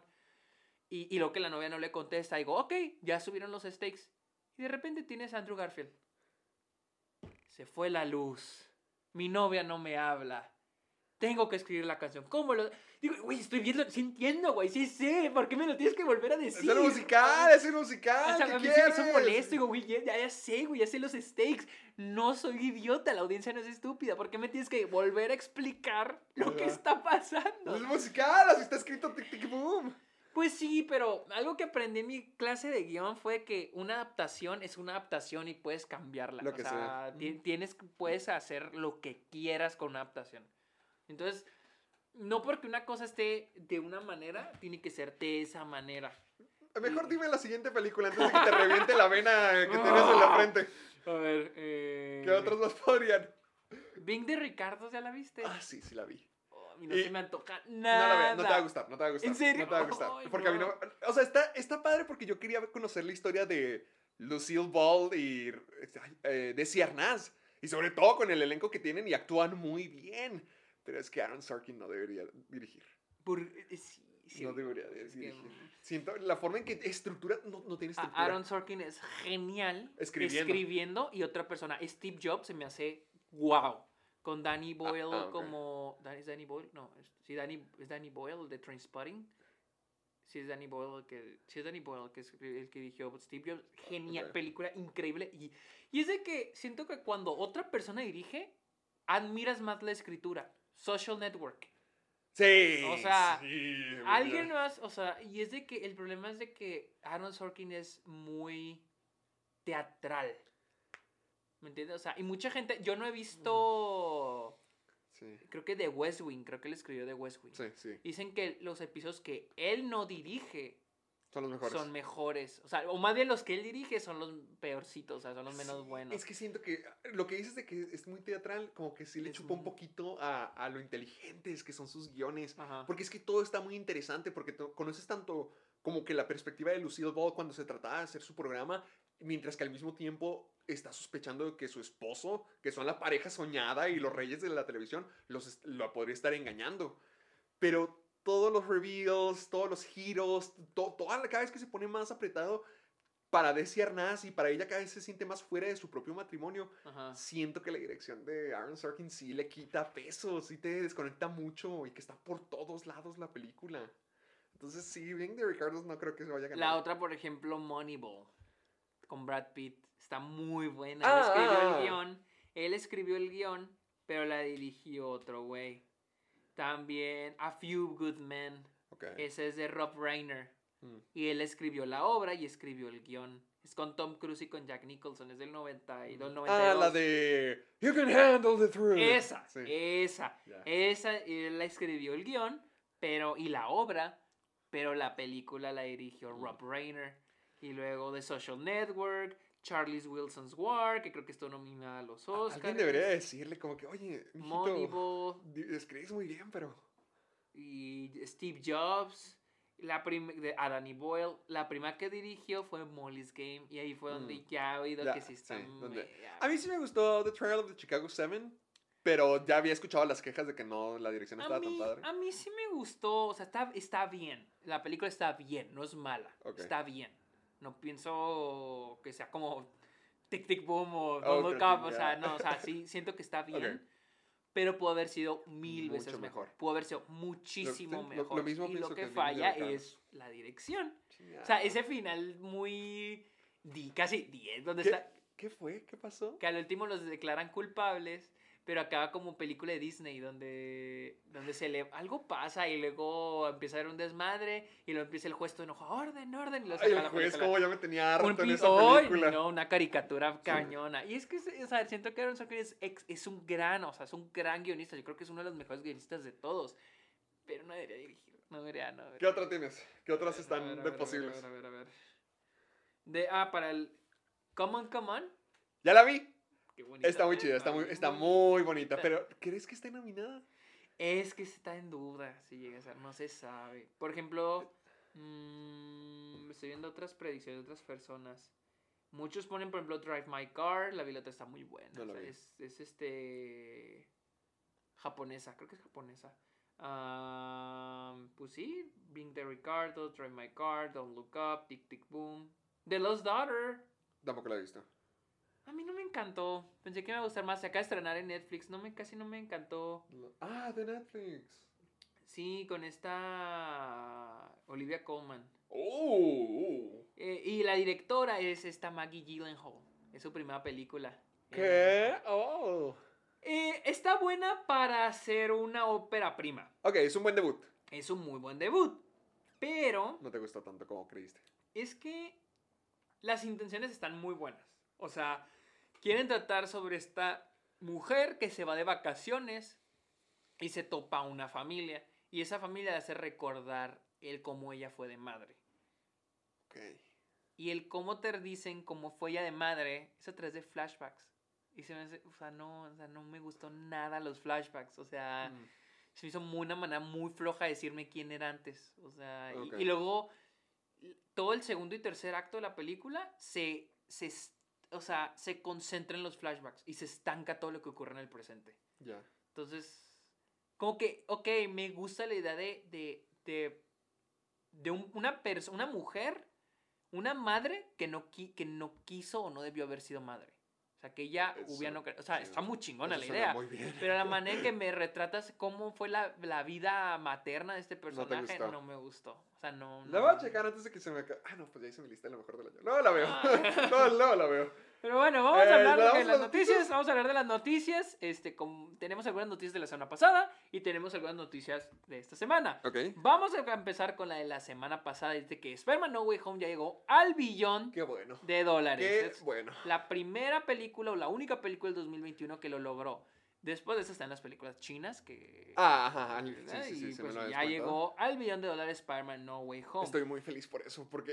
eh, Pero mi pregunta es, ¿cuánto tiempo va a durar? Porque ya viene el Omicron y todo el Es mundo está diciendo que ya van a cerrar todo Esa otra es la vez. cosa que yo había dicho. Hice un análisis en TikTok. vayan a Oh, TikTok. que la chingue ya. ¿Qué tanto salvó a los cines Spider-Man? Sí, porque es? Spider-Man y todo. Es Lo habíamos hablado. O sea, ajá. Sí, o sea, de que es Spider-Man y la gente siempre va a querer ver Spider-Man. Ajá, pero entonces, no creo que mucha gente vaya a ir a ver Scream 5. exactamente. O sea, lo- el, el- el- si los cines se salvaron, Le se dio, va a le ver. dio un empujón al cine, como que ten, Siento sobrevive. que- no siento que fue un empujón, más bien fue como un tanque de oxígeno. ok, ok. Siento que fue más eso, un tanque de oxígeno para ver. Ajá, o sea, para los cines, lo cual está bien, un super tanque de oxígeno. Sí. Pero hay que ver, o sea, no puedo estar sobreviviendo de, de tanque De oxígeno en taxi. oxígeno. Pero bueno, lo que se había escuchado es que ya con la, lo de Omicron que no es tan letal como lo que eran antes del coronavirus. Pues que no es que sea, no sea tan letal, la Sí, cosa es de que ya hay vacunas. Ah, y también, y también ahorita ya están dando el tercer, la tercera vacuna. Ajá, ya están dando la el- tercera para el boost. vacuna, ajá. Que no cierren los cines. Que- Porque, ¿no sabes qué bonito se ha sentido? Que ya voy al cine y sí hay gente. Y antes no había nadie. O sea, ya hay gente. Como quiera, si van a ver Spider-Man, véanla 10 mil veces, no importa. Pero yo quiero que otra vez ya haya ese, ese flujo de gente. Pues no se ha dicho que se cierren cines. Lo que ha pasado en Nueva York, por ejemplo, es de que se han cerrado muchos negocios porque muchos se han enfer muchos empleados se enferman Mm, y no tienen personal y tienen que cerrar. mm, Eso es lo que ha sucedido. mm. Entonces, no sé qué tanto vaya a pasar. Vamos a ver. Pero vamos a hablar de lo que el equipo detrás de Spider-Man Ah, ah, ah, ok, dale. quiere hacer con Spider-Man. Spider-Man No Way Home la quieren hacer. cam- Sony quiere Ah. hacer campaña para los Oscars para Spider-Man No Way Home. Incluso Ah, ajá. este Tom Holland habló sobre Martin Scorsese. Ya, déjenlo morir, el pobre viejo. Dijo: Tú le puedes preguntar a Martin Scorsese, ¿harías una película de Marvel? Pero él no sabe lo que es hacer una película de Marvel. O sea, no sabe, pero no creo que tenga mucho interés en hacerlo. Ah, Y luego dice, este, yo he, a ver. dice Tom Holland, yo he hecho películas de Marvel y también hice, eh, he hecho películas que han estado en la conversación para los Oscars. ¿Cuál? Y la Eh, única, The Impossible. ah, solo de Impossible. The Impossible. ¿Y no estaba también The Heart of the Sea? ¿No, no, no nominaron a Chris Hemsworth Mm. por eso? No. ¿La de Moby Dick? ¿no? No, no, no, no. Ah, bueno, eh, Impossible. Eh, y la única diferencia en realidad es que una es más cara que la otra. Pero la, la forma en que yo en- analizo al personaje, la, la forma en que el director este, desarrolla el arco de la historia y los personajes es la misma, solo diferente, en diferente escala. Así, I don't- I do- yo creo que sí son arte real. Ah, Es que mira, yo soy de los que creen que el cine es lo que sea. O sea, puede ser películas de Marvel, puede ser películas de Martin Scorsese, pero sí siento que eh, es mucho más diferente que lo que dice es, Tom Holland. es que, ok, primero, no se puede comparar la, la- la experiencia de un actor con la de un director. ¿Y por qué siguen trayendo a Martin Y porque Scorsese? Martin ¿Por Scorsese, lo- lo que- lo- Ya o sea, lo tienes así ¿sabes qué como que-? Como que tiene una- un trauma, se hace muy chistoso porque Martin Scorsese fue el más suavecito sobre las películas de Marvel. O sea, Sí. dijo, hasta Martin Scorsese dijo que sí son arte, dijo, es otro tipo de art form, es otro ahí art está, form, pero no son cinema, es otro art form, form. O sea, ni siquiera dijo, no son arte a la basura, o sea, nomás dijo, eso. Francis Ford Coppola dijo que eran despreciables. Ajá. Iñárritu dijo que eran el, el genocidio del cine. ¿Eso dijo? Eso dijo, o sea, y Martin ¿Qué Scorsese eso dijo que no, pues es que Son- no son cine, solamente son otra son forma de arte. rusa. Y todo el mundo que maldito Martin Yo, yo digo que ahí lo tienen en las oficinas de Marvel, ahí tienen su foto en una diana. se De que- busca. Sí, ándale. No Sí, dejen entrar. sea, digo, que pobrica, porque trauma, o sea, Martin Scorsese en su pinche alberca y estos barcos, estos vatos con una trauma de que Martin Scorsese, o sea, es Ya, que- es que, es que él fue como el que comenzó todo esto. Eh, y ahora, no es la misma la experiencia de un director que la de un actor. Uno. Dos. Tom Holland no siento que tenga la experiencia para decir, ah, es lo mismo. Sí. Andrew Garfield tiene la experiencia. Andrew Garfield fue Spider-Man y estuvo en Silence de Martin Scorsese. Social Network. Estuvo en The Social Network. Sí. O sea, Andrew Garfield estaba en películas que ahora sí de a tiro han sido muy pequeñas. O sea, Tom Holland no está en la pe- última película pequeña y entre comillas que hizo fue lo imposible. Ay, perdón. Ay, pensé que No, perdón. Dije, me- me ¿seguimos? asusté. No, sí seguimos grabando. Sí seguimos grabando. Se está Ah. grabando acá. Dije, no, mames, no estás grabando. Ok. Eh. Tom Holland no está en películas tan pequeñas. O sea, hizo Cherry, pero la hizo Ah, con no los la hizo con los Rousseau. O sea, ellos, o sea, ahí lana, ¿no? Mientras que, por ejemplo, este, este Andrew Garfield ha hecho películas muy pequeñitas, como la de esta de, de Gina Coppola, la que salió este año. ¿Cuál? La de este influencer, no, Connected, no. Eh, no me acuerdo que, la- que es un influencer, este. este Ah, sí me habías dicho. Sí, sí, sí. sí. o sea, Andrew Garfield siento que es un güey que sí es como que, ok, yo puedo opinar de la diferencia entre uno y el otro. Y sí lo ha hecho. Sí lo han hecho. Andrew Garfield anteriormente ya ha hablado de cómo fue estar en un blockbuster. O sea, lo horrible que es estar en un blockbuster. Y, y, y también, también decir de que, tam- también digo, o sea, porque una película... Ahora, ¿cómo sabes que una película es conversación a los Oscars cuando la estás haciendo? A lo mejor se refiere ya Ajá. a tiempo Ahora, después. la idea de pensar que los Oscars determinan qué es arte y qué no, solo Sí. les recuerdo que Bohemian Rhapsody estuvo nominado, ganó. Ganó mejor o sea, edición. decir de que ah, los, o sea, los Oscars determinan qué es arte, no, o sea, y te, se me hace un poco egocéntrico el decir, ay, o sea, comparar su propio trabajo para decir qué es arte y qué no, porque Martin Scorsese jamás, jamás ha usado sus películas para decir que es cinema. The Irishman sí es cinema. Ajá, Marvel jamás, jamás. Él Sí. siempre habla de otros directores. Él siempre habla de Fellini, él siempre habla de Kurosawa, él habla de Godard, él habla incluso de... Güey, cuando yo fui a ver su conferencia en Nueva York, nunca habló de su película, nunca habló de The Irishman, no. Vaya. habló de Hereditary, habló de ¡Ah, otras qué películas, fregón! o sea, habló de otros directores. Él no está... Y, güey, y ves sus entrevistas, jamás habla de sus películas, a menos de que la productora le está obligando a, entrevistas de su película. Pero él siempre que entrevista está hablando de otros directores. O sea, el modo en que este güey, ejem- el modo en que Martin Scorsese ha dicho que es cinema, jamás ha sido a través de películas. sus propias Ajá. películas. Ha sido a través del Tom cine de sí. otros directores. Él no dice, ah, yo hago cinema. Él dice, no, cinema es lo que hizo Fellini, es lo que hizo Kurosawa, es lo que hizo Godard, es lo que están haciendo güeyes como Ari Aster, Roger Everts, o sea, Roger, Roger Robert, Robert, Robert, Robert, Robert es el crítico. Robert Eggers, o sea, Sí. eso es, eso es cinema, eso es, eh, lo que hacen estos güeyes, lo que hacen los Safdie, lo que hacen estos, estos directores, lo que hizo Bagdad, eso es cinema, él no dice, lo que yo hago es cinema, entonces me hace como que ah, Un poquito arrogante. un poquito Robert. Pero, ¿qué quieren estar compitiendo? Es que es lo que tampoco entiendo, o sea, es lo que se me hace... Y y es a continuación, eh, es lo que han hablado, por ejemplo, esta Amy I'm Sandra, and I'm just the professional your small business was looking for. But you didn't hire me because you didn't use LinkedIn jobs. LinkedIn has professionals you can't find anywhere else, including those who aren't actively looking for a new job but might be open to the perfect role, like me. In a given month, over 70% of LinkedIn users don't visit other leading job sites. So if you're not looking on LinkedIn, you'll miss out on great candidates like Sandra. Start hiring professionals like a professional. Post your free job on linkedin.com/people slash people today. Pascal, Tom Rothman de, de Sony y Kevin Feige están diciendo, han hablado de, por ejemplo, hablaron de que, de que no, es que esta película trajo a todos al cine, la gente se emocionó y, merece, y por eso merece mejor película. o sea, sí está muy fregón lo que hicieron, pero no por eso la hacen la mejor película del Ajá, año. Y luego, por ejemplo, Todd- este, Tom Rothman dice, amo las películas de arte, pero también los Oscars deberían darle más enfoque a las, al, al ex- eh, no deberían excluir al quality commercial cinema, las películas de calidad comercial. Ah, o sea, mira, Spider-Man No Way Home, Spider-Man No Way Home, eh, ho- home, Hon. Hon. Spider-Man No Way Home ya es la película más taquillera del año. Eh, todo el mundo sabe quién es Spider-Man y todo el mundo está viendo esta película. Sí. ¿Por qué vamos a nominarla? O sea, ¿por qué decir no le deberían excluir, deberían ponerle más atención a esas películas? ¿Por qué no mejor le damos atención? Esa película tiene mucha atención. ¿Por qué no le damos más atención a películas Que no han que no tenido están atención. recibiendo como Come on, Come on? Que no reciben tanta atención.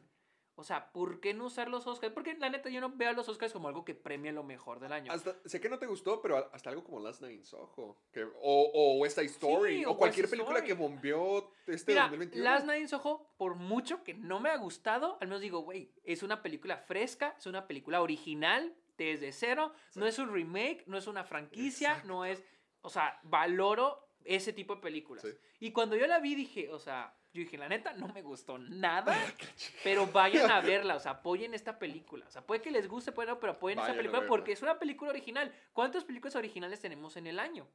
O sea, muy pocas ya. Entonces, ¿por qué no darle mejor ¿Cuál- ¿Cuáles blockbusters originales se te vienen a la, a la cabeza? Ahorita. Fuck, no. No, no sé, güey. O bueno, ¿cuál blockbuster que no fue bien recibido taquilleramente este año se te viene a la cabeza? West Side Story. ¿Qué otro? ¿Qué más? Matrix. Ah, pero es la Matrix cuarta. Es- o sea, no es muy A mí original. me gustó mucho The Kingsman, pero pues ya es la tercera de... Es la tercera, o precuela más Sí, bien. es una O precuela. sea, sí, ¿cuántos? O sea, es que ya los... blo- Es que blockbuster blockbusters siento ya- que todos salieron mal este año. Ay, Choco, ¿cuáles eran? Porque no, no puedo pensar en ninguno que dije... Ah, Dune. ¿Le fue bien? Sí, le fue, Dune le fue Dune. bien para hacer pandemia. Le fue decente. Pero Dune, uff, película. Ahí está Dune. Ahí está Dune. Dune se Dune merece- merece estar en los Oscars. Dune sí. Y luego Kevin Feige hizo una comparación muy chingona. Comparó No Way Home con El Retorno del Rey, Lord of the Rings. Ok, ¿por qué? Pues dijo de que comparó, hizo la comparación de que no, es que No Way Home es la culminación de 20 años y tener esta trilogía, como lo fue Lord of the Rings en su e- época. O sea, no. O sea, es algo grandioso y es algo muy impresionante. Sí, pero claro, no y está- emocional. No es la misma No hay- no, conversación. para nada. Por ejemplo, Cero, eh, Sin Tiempo para Morir Estuvo buena. estuvo muy estuvo muy buena. buena. Uh, Nobody, a mí me gustó mucho. Ah, no la vi. Eh, hasta Escuadrón Suicida siento que está mejor escrita que ¿Sí, Spider-Man. Sí. Y es que, es que es la cosa de que no hay sensatez en este pedo. Seamos- o sea, por ejemplo, Black Panther, Bohemian Rhapsody y hasta Joker, cuando las hicieron Sí. campaña, decían, ok, Joker, mejor fotografía, mejor actor, mejor banda sonora. Bohemian Rhapsody, mejor actor, mejor sonido, este, mejor diseño de vestuario. Black Panther, mejor diseño de vestuario, mejor diseño de producción. Hasta camp- hicieron campaña para Michael B. Jordan. Decía, vamos a campañarlo para mejor actor de reparto. No quedó nominado, pero, había una sensatez de decir de que, ok, ¿cómo vamos a demostrar que merecemos mejor película? Bueno, tenemos estas otras cosas. Tenemos un buen diseño de producción. Tenemos un, tenemos un actor que merece Soundtrack también nominación. Black Panther soundtrack se ganó el soundtrack. Sí. Joker ganó el soundtrack. Opiniones, si son buenas o malas, fueron buenas, bien recibidas, mal recibidas. Tenían Había- buenos elementos. Tenían buenos elementos que decían, ok, merecemos nominación a mejor película porque tenemos buena dirección, mejor guion, o mejor diseño de vestuario, mejor diseño de producción, o mejor actor. Tenemos esto. Aquí no me están. di- Aquí la razón es, hizo mucho dinero. ¿Me entiendes? O sea, Porque estoy pensando, efectos, no tanto. Ay, no, no. O sea, ahorita eh, hizo el shortlist. Spider-Man hizo el, el shortlist. Esto sí me molestó mucho. ¿Qué? Entró al shortlist de efectos especiales y Suicide Squad no. Y sa- ustedes saben que no me encantó Suicide Squad, pero los efectos especiales en Suicide Squad están Mejores. cabrones. O sea, a mí los efectos especiales de Suicide Squad se me hacen cabroncísimos. O sea, Ah, no sabía qué tanto. no, a mí, a mí los efectos de Suicide Squad sí se me hicieron bien chingones. O sea, o sea Nice. la estrella Star Ah, Star Wars. se me luce hizo genial. Luce bien bueno. bonito. O sea, muy Sí. bueno, muy bien. O sea, los efectos Toda la destrucción de los edificios y de guerra está muy chido. Suicide Squad se hace una película con muy buenos. e- The Green Knight no entró tampoco. O sea. Y The Green Knight hace una película con unos efectos especiales grandiosos. O sea, se hace también. Spider-Man No Way Home entró. No mejor. Et no Way Home. ¿Por qué está así, güey? Eternals. Eternals se hizo efectos horribles. No, Eternals sí no están buenos tanto. horribles. Se dicen horribles. Ay, pues a ver, no creo que quede nada. Ah, Siento que tal vez sí llegan. Tal vez sean nominados efectos. A efectos yo siento que sí, pero como todas las películas de superhéroes. Sí. ¿Qué más? Luego tenemos las películas más esperadas ¡Oh! de ¡Qué 2022 emocionante! se- según Fandango. A ver, dímelas, eso sí me emociona. Ok, no veas, no veas, No, no, no no los voy a ver. Número 10, Misión Imposible 7. Ok. eh, sí la espero. Sí. O sea, no, no es como que yo esté de que ya la necesito ver, pero yo sé que va a ser una excelente película de acción. Ok. 9, te va a sorprender. Top Gun Maverick. No, no me sorprende. Porque ¿No? ya, ya era esperado desde este año y es una secuela, una de las películas que más noventeras, más ochenteras de toda la vida. Mm. Y además yo quiero ver a Val Kilmer ahí. Pues sí, o sea, es que, es que también lleva como que 4 años que se, se Es, hizo. es que la han estado retraso y retraso y retraso. O sea, sí entiendo por qué está ahí. Y luego tenemos, ok, Aquaman and the Lost Kingdom. Eh, no la espero, pero entiendo. ¿Entiendes? Ok. Avatar 2. Yo sí, no, eso, debería estar en el top Sí, debe 3. ser el top, o sea, y eso es por morbo de que. Sí, ¿qué va a ¿qué, pasar? qué va a ser esto? No, y como dije, James Cameron es buenísimo con blockbusters y es buenísimo con secuelas. Y- Hizo Terminator 2 Sí. e hizo Sí. Alien, la segunda de Alien. Pero estaba escuchando, no sé si tú me lo dijiste tú, que iba a ser toda bajo el agua. Creo que Ah, sí, sí, tú me lo dijiste tú, que iba a ser toda bajo el agua. Creo. Ah, espero creo que, que no, espero que no. Pero sí la quiero ver. Pero ¿qué no se supone que sale hasta noviembre, diciembre? Diciembre.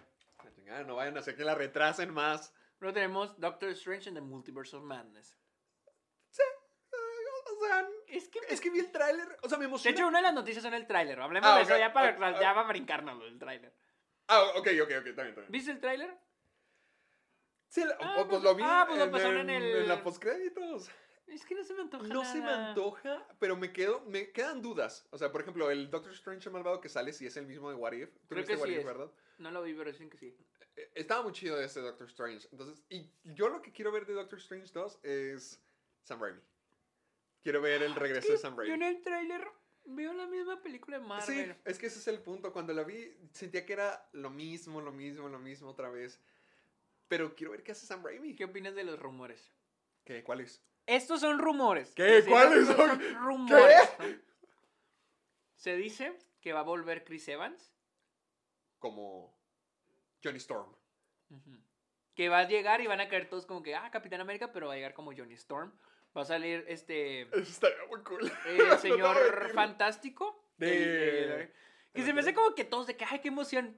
Pero todas esas películas son malísimas y todo. A mí sí me emocionaría verlo. Es que es que esa emoción de ver la nostalgia. sí, es ese tipo de emoción. También supuestamente Patrick Stewart, Ah, sí, he escuchado eso. eh, Toby Maguire también dice que va a volver y que en una secuela Capitán América ser Capitán Hydra. Esas son, creo que eso es lo que había oído.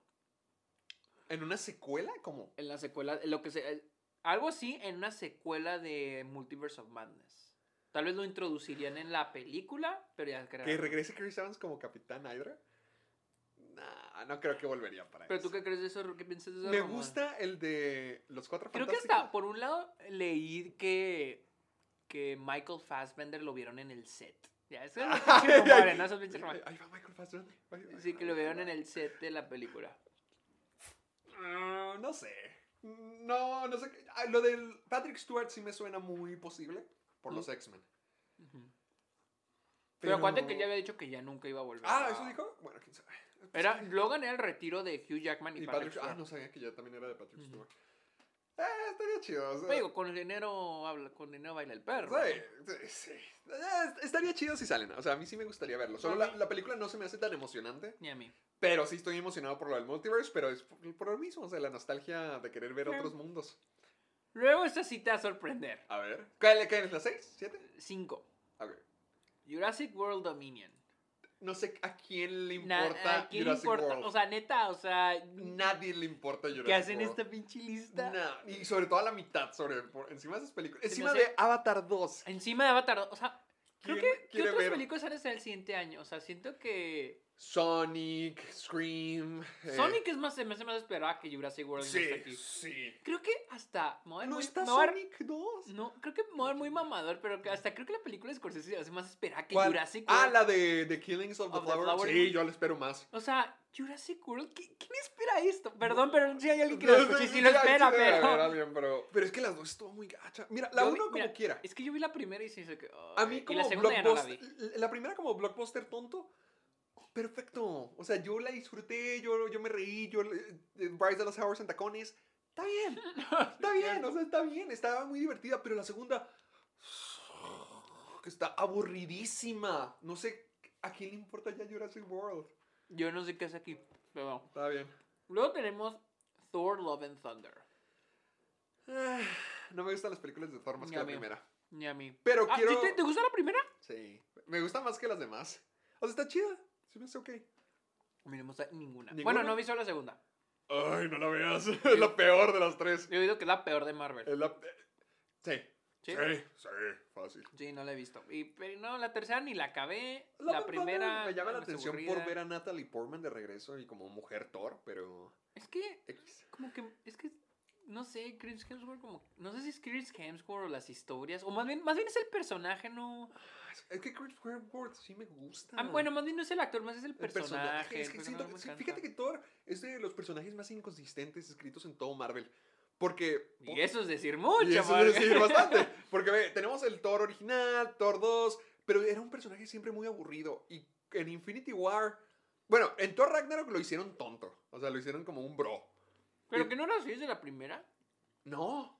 O sea, sí era bro, fiesta.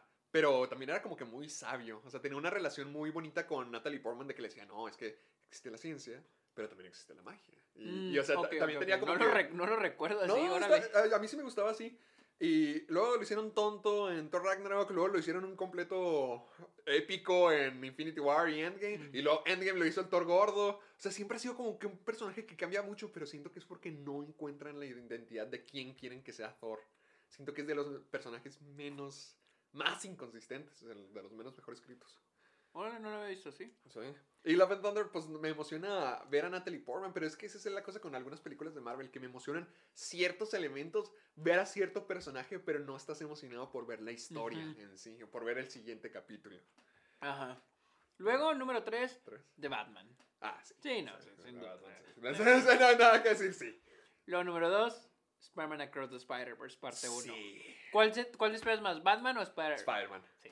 Sí, no, sin duda. más Spider- Nomás, o sea, est- estoy muy emocionado por Batman, por Robert Pattinson y por todo. O sea, es que la película de Batman se me hace que va a ser así la esencial de Batman. Y es que esa es la diferencia con lo que acabas de decir. De Spider-Man y de Batman, espero las películas, en serio espero la historia y en serio espero todas esas películas. Y con Marvel, sí es cierto, solo esperas elementos. Sí. Ay, que aparezca esto y ay, que aparezca este otro. Ajá, quieres ver como que qué nuevo personaje, Sí. qué nuevo poder. hecho, Y en. Batman, yo no estoy esperando que... Yo, so- yo sí espero la película, yo yo sí espero mira, todo. Los villanos, o sea, Riddler, Ajá. Pingüino. Quiero ver a Selina Kyle por esta Soy Kravitz. Quiero Ajá. ver a Pattinson. Quiero, quiero ver la dirección de Matt Reeves. Ah, yo eso, yo quiero ver la dirección de Matt Reeves. Todo el tono eso. gótico que tiene. Sigo como que. ah, Y luego caray. con, con Spider-Man, no me importa qué van a hacer. Yo la quiero ver. O sea, yo la quiero ver. Ese es, Across the la pe- Spider-Verse, estuvo muy buena. O sea, es que nomás necesitas la primera como justificación para ver la segunda. Y se ve Y mejor. Y se, y se ve todavía que van a indagar más cosas. Quiero ver a Spider-Man japonés. Por eso, y te digo, no me importa quiénes van a salir, solo quiero verla. O sea, en serio me emociona la película. La película. A mí me emociona la animación. ¿Qué Ajá, van a hacer sí. con la animación? Y luego la número uno, y creo que esa sí es más por morbo, Black Panther Wakanda Forever. Esa película se me hace que se está muriendo cada vez más. Muriendo. Pues porque Le- Leticia, Leticia, Leticia, Leticia, Leticia, Leticia. Leticia right, right. Right, Pues no sé qué vacunar, hay problemas de producción. Pues graben, Y luego, no, es que yo quiero saber qué van a hacer con Black Panther. Sí es morbo, o sea, sí quiero saber qué ocurrirá, pero no. O sea, ¿qué van a hacer con el personaje de T'Challa? O sea, ¿Cómo lo van a sacar de...? ¿cómo lo van a sacar? de- Yo digo que sí lo van a tener que matar. Pero ¿cómo? ¿Me entiendes? Sí, o sea, no pueden abrir es la película con... Ay, una Es que, infección mató al rey. es que está muy extraño esto de Black Panther Wakanda Forever. O sea, es que es tan extraño que haber una película de Black Panther sin Black Panther, porque tiene el nombre de Black Panther. Pero al mismo tiempo Es está muy Black raro. Panther, no T'Challa, la película. O sea, alguien más va a ser Black Panther. Es que está muy extraño. Es que, Está muy extraño. es que, digo, ¿cómo le han hecho? O sea, ¿cómo hubiera funcionado si no hubiera película? ¿Hubiera funcionado? O sea, y es, yo creo que sería como Espera, ¿cómo que, cómo, que hubiera funcionado si no hubiera película? si no hubiera esta película, la segunda. Que no existiera, que no fuera a existir. Ah, ah, ok. ¿Tú crees que fue así como Paul Walker? Que mencionan al Que lo personaje. retiraran ya. Que el personaje de repente se le mencione, pero pues no aparece. Sería raro, sobre todo porque yo me imagino que van a... Pero es que Hacer también ten en cuenta que ya no solo es Black Panther, hay muchos personajes que ya no están, ya no van a aparecer, como Iron, Man, o Capitán América. Sí, siento que sí, cierto, porque yo siento que ahorita, al menos con la ruta que están tomando, como que ya son personajes más Eh, separados. Ajá, y es como que Black Panther, dices, bueno, si ya no aparece, no hay problema. Pueden decir Wakanda y anda. Ajá, ándale, Wakanda. Ya, ya tiene relación con Estados Unidos, fin. Ajá, o sea, decir, mencionar el país, tal vez mencionar el personaje. No siento que, la siento que la, la película la están haciendo porque... Ya la tenían hecha, ya la tenían puesta. No, no, En no, el slate. no. Ah, O sea, sí, como Black Panther vamos- 2, sí. Vamos a eso, hacerla. pero eso y porque Black Panther es la película individual más taquillera de, Mm, de Marvel. No sé si ya la alcanzó No Way Home, pero ah, digo, consideremos que Black Panther es la primera película de un personaje que trajeron de así, de a tiro de los cómics sin película anteriormente, y No Way Home es la 1, 2, 3, 4, 5, 6, 7, octava, octava película de el personaje más querido casi de Sí, la historia sí. de todo. De- uno, de uno de los- superhéroes. y no solo de los superhéroes. Es que Black todos. Panther, quieras o no, sí es como el superhéroe negro por definición. O sea, es siento yo que sí es un ícono ya de que este Sí, es que lo plantearon como un Ajá, icono. Ya es, un, es un ícono, es como que el superhéroe negro por definición. Ajá. Entonces sí hay un público ahí muy grande que quieren aprovechar. Ajá. Siento yo. Sí, no, ah, definitivamente, y por eso están haciendo esta. Sí, eh, Black Panther 2. Pero sí, es por morbo nomás. Vamos a la siguiente noticia, ¿Cuál? y es de que se anunció de Ah. que Matrix Resurrection se hubiera hecho sin Lana Y Wachowski. lo dijeron en la película. Y lo dijeron en la película, y de hecho, Sabía. se- ya es que te- Sabía que era real. Sí, Yo, sí, yo- que era- cuando dijeron dije, "Ah, su- suena como que muy personal ese comentario que dicen. eh, Warner quiere que hagamos Matrix 4 y lo va a hacer con el equipo original o sin él. Mira, aquí dice, look, eh, no sé quién está aquí hablando, pero dice, mira, eh, creo que eh, when you had a franchise with a much potential money making capability, dice, cuando tienes una, una, una franquicia con la habilidad de hacer mucho dinero, siempre hay, hay, hay cómo hablar. It's in the same way that Marvel Universe repeats and turns into in one itself. Es la forma en que trabaja el universo de Marvel. Or you have Spider-Man, or you have Iron Man, or Thor. Tú tienes Spider-Man, o tienes Iron Man, o tienes Thor. Dijo McTiger, quien es este, el productor de la película. De- siempre hay potencial para actualizar esas películas, solo para la posibilidad de hacer dinero y contar más historias. Al menos este güey está haciendo así directo. este güey- I shouldn't say it's just purely fiscal thought. No debería de de decir que No es diría, puro- no diría que es solo Se pensamiento fiscal. Pero sí, mira, hay versiones allá afuera. But there was, there was versions out there, but they hadn't landed on the right version. So when Lana eventually came back around, then I said, look, ah, ok, Lo que quiere decir es de que hubo versiones en las que hacían, supuestamente iban a hacer O sea, un multiverso, bueno, un multiverso, un universo chingada, cinematográfico Porque todos quieren de hacer universos. Y Lana, siento, esta es mi teoría de lo que pasó en Warner. Siento que Warner se acercó con sus creadores, an- creadores anteriores, Lana y les dijeron, Lily. no, no, todos sus creadores de Warner, y les dijeron, oigan, ahí viene algo llamado HBO Max. Ah, ah, ok, todos los creadores en ¿Qué general les de... parece si hacen un remake, una secuela o expanden lo que ya hicieron anteriormente? Pueden hacer lo que ustedes gusten y aquí está la lana. Matrix, tenemos Matrix, tenemos Sex and the City, Tenemos Space Jam. tenemos Space Jam, aunque no sé, tenemos Los Soprano, Ah. tenemos ya la reunión de Harry Potter. Ah. Y el, que la produjo es el mismo productor de Harry Potter. Entonces, yo siento que se acercaron y dijeron, ¿qué les parece? Si vuelven sus historias, nos traen sus historias de vuelta Ajá. para Warner, para los cines y para HBO Max. Ya tenemos también Dune. Entonces, y les dijeron, lo hacemos con o sin ustedes. Lo vamos, a hacer, lo vamos a hacer, o sea, lo vamos a hacer, pero les estamos dando la oportunidad. ¿De qué va El, el Snyder Cut. Ah, Tenemos el Snyder Cut. cierto. Lo vamos a hacer con o sin ustedes, pero les estamos dando la oportunidad de que regrese. Entonces, Mm. Lana Wachowski dijo, sí. Y, y por eso yo Por eso amé, yo amé la película. Lily, no, ¿por qué no quiso regresar Lily? por la misma razón que Lana volvió.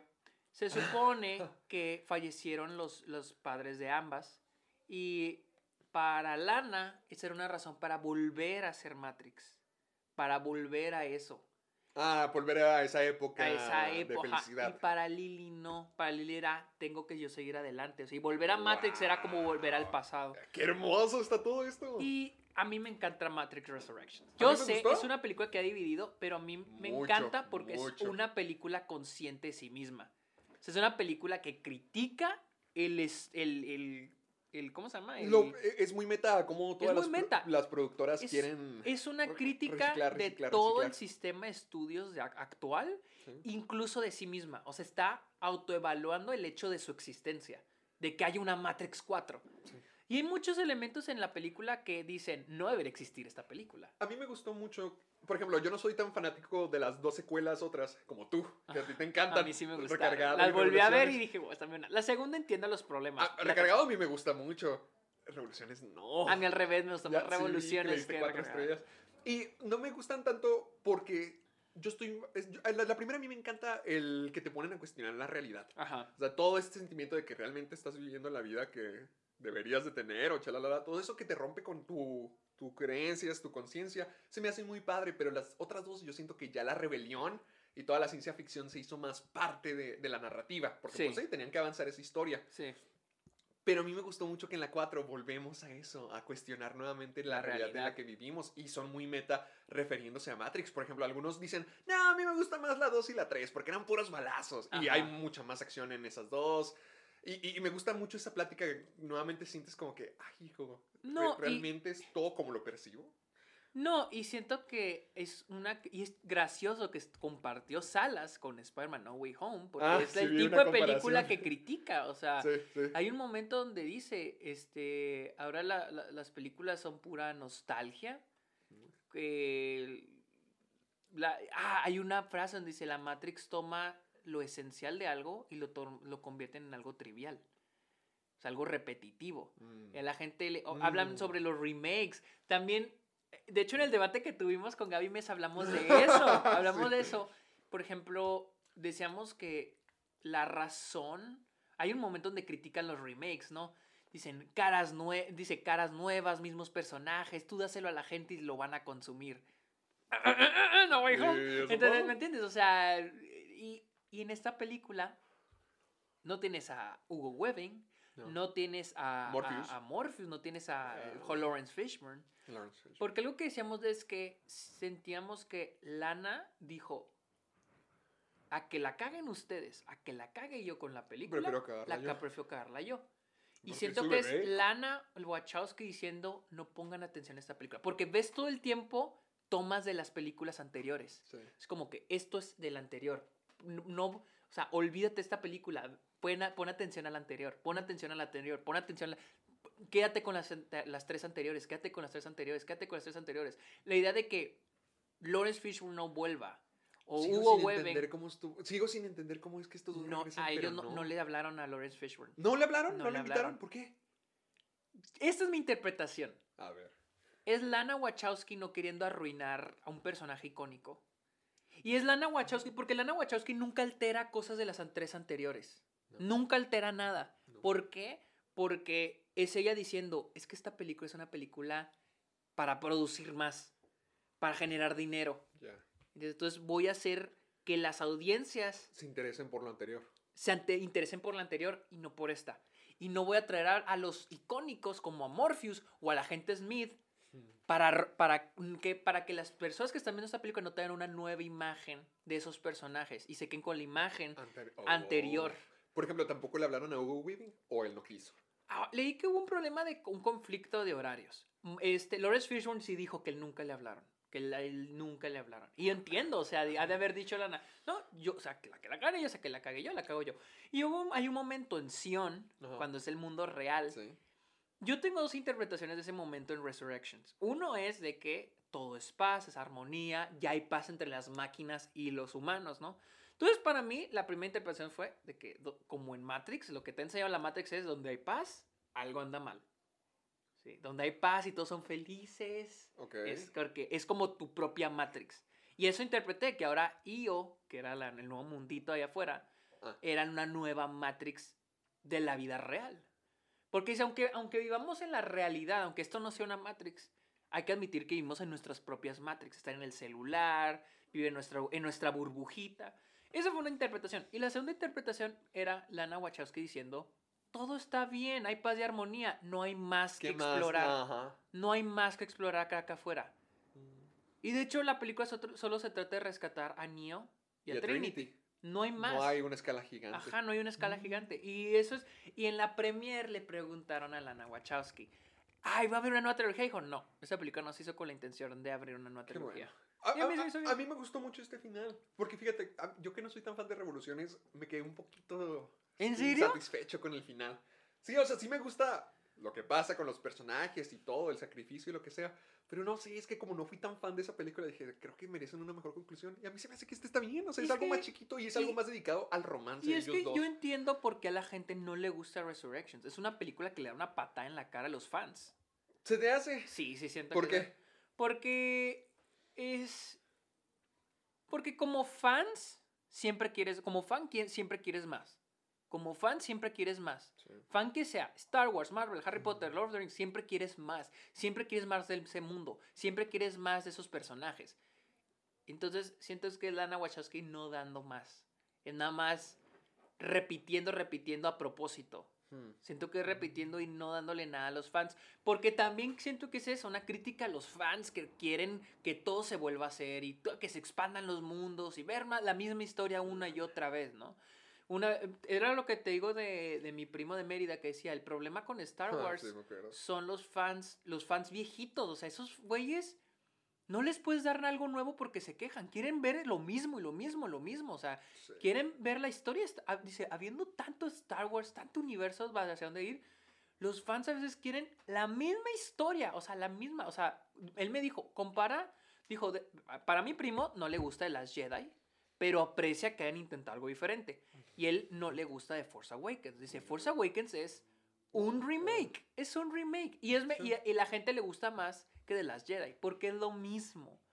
Entonces, eh, siento que aquí eh, Lana Wachowski es esa crítica de darle lo mismo a la gente. Y por eso es, es eso, es, no es tan accesible, la película no es una película de acción, la verdad no, No. es una película de acción como con las otras de Matrix. Entonces, entiendo por qué a la gente no le está gustando. ¿Qué más hicieron las Wachowski? Ahorita estaba viendo que hicieron eh, Speed Racer. Hicieron Sensei, Y ellas crearon Sense8, ¿verdad? Cloud Atlas, que también Cloud Atlas Cloud tiene, Atlas. tiene muchas críticas Ah, divididas. Hicieron Jupiter's Ascending Ah, y que esa está sí está gachísima. Yo creo que sí está muy gacho. Las dos siempre han dirigido juntas.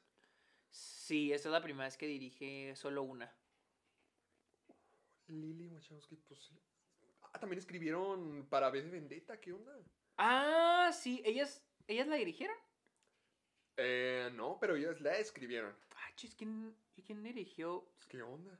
Bound. También tienen una película llamada Bound del 96 que al parecer está muy buena. Ah, pues con, tal vez por eso les dieron el dinero para Matrix. Sí, como que siempre han dirigido juntas, nomás. ¿Quién dirigió Be- Before Vendetta? James McTighe. James Smith. Ah, ok, un güey que First Assistant Camera en Ay, fue la única buena película que se echó. Y eso que no me encanta, fíjate. No la he visto. No me encanta. la he visto. No me encanta porque se siente muy pesado sobre teatro. No sé, no sé, no me encanta. ¿Qué más? Pero bueno, ya hablando de Matrix, ya se confirmó que no se planea secuela. Perfecto. Ahí está. Perfectísimo. Vamos, eh, empecemos con las últimas noticias de, de que este fin de semana se estrenó. Ah, ¡Ah, ah, es lo que estabas diciendo, ¿sí te gustó? Del, Ah, de- se- de- se de- de- estrenó de- de el- ¿qué en la reunión, el 20 aniversario de Harry Potter. No lo cual ya está mi opinión en, en, en, ¿En este- TikTok? TikTok también de No, un pero minuto. Y en, en mi podcast. Yo iba con expectativas bajas. Estaba Ok. emocionado, pero tenía las expectativas bajas. Por un lado las cumplió. Sí está muy emocionante y muy Sí, emocional. lloraste. Sí lloré al final, Ah, claro. está. Pero lo que me molestó es de que hay potencial para algo y quedó desperdiciado. ¿Por qué? Porque más que una reunión... Es que está raro porque es como la combinación de una reunión y un documental sobre la saga. Ok.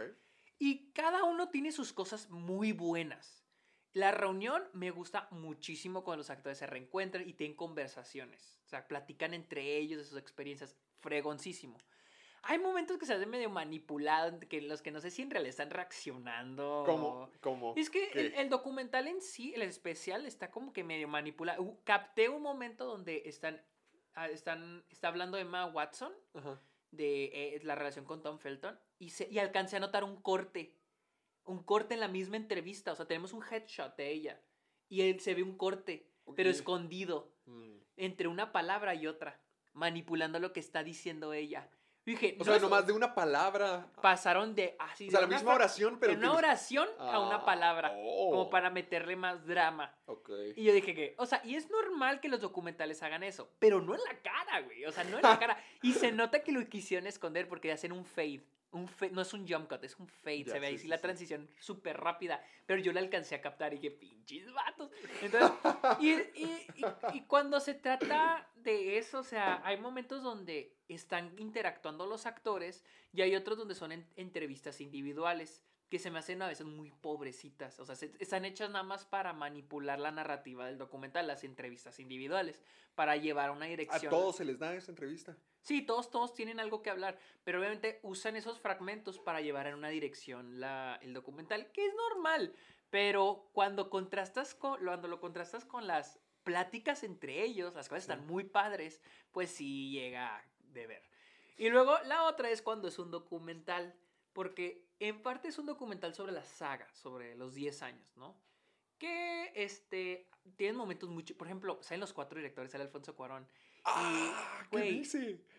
no puedo creer que el o sea, la manera en que él se, el hombre que dirigió Roma, Children of Men y tu mamá también Gravity, el modo en que se expresa de, ¿De Harry su Potter? película de Harry Potter, digo, güey, quiero oír hablar más a este güey de ¿Qué Harry dijo? Potter. ¿Qué dijo? Por ejemplo. No, pues habla mucho del tono de la película, sobre cuál era su plan con los personajes, la- las ideas que él traía, qué era para el Harry Potter. Entonces, todos los directores. Yo no creí que quisiera escuchar más a David Yates hablar sobre cómo, cómo hizo la parte 1, porque a mí la película Las Reliquias de la Muerte parte 1 se me hace muy poco valorada. Ok. Y, y él como, ah, muchas cosas, por ejemplo, la escena de cuando bailan la canción de Nick Cave, está Hermione y Harry. Ah, ok, sí, cuando se pone celoso. Hablan poquito, hablan poquito de eso en la película, en el, en el especial. Pero me encantó ver a David Yates porque yo, porque este Daniel Radcliffe y Emma Watson dicen, no, es que David Yates de repente dijo, no, pues qué tal si se pueden a bailar una canción lenta de Nick Cave. De que "Eh, estamos haciendo todavía Harry Potter, ¿verdad? Entonces, escuchas a ellos, pero a mí me ha encantado escuchar a David Yates decir por qué tomó esa decisión. Mm. Una de las mejores decisiones en toda la saga de Harry Potter. Ese momento se hace muy poderoso. Pero hay muchos momentos, Mike Newell o Chris Columbus, o sea, agregan cosas muy interesantes. ¿Cuál hizo Mike Newell? La cuarta. Ah, le hizo el cáliz de fuego. Yo pensé que era de David Yates también. No, no, no, la cuarta es de Mike Newell y wow, eh. Qué buen director. ¿Por? O sea, la manera en que todo lo que hizo, o sea, la pelea entre cuando se pele- cuando se convierten en viejitos los, los gemelos Ah, sí, Weasley sí, sí, cuando tratan de meter y se la empiezan mano. a golpear, Ujú. a Mike Newell no, les, no le está gustando cómo se estaban pegando.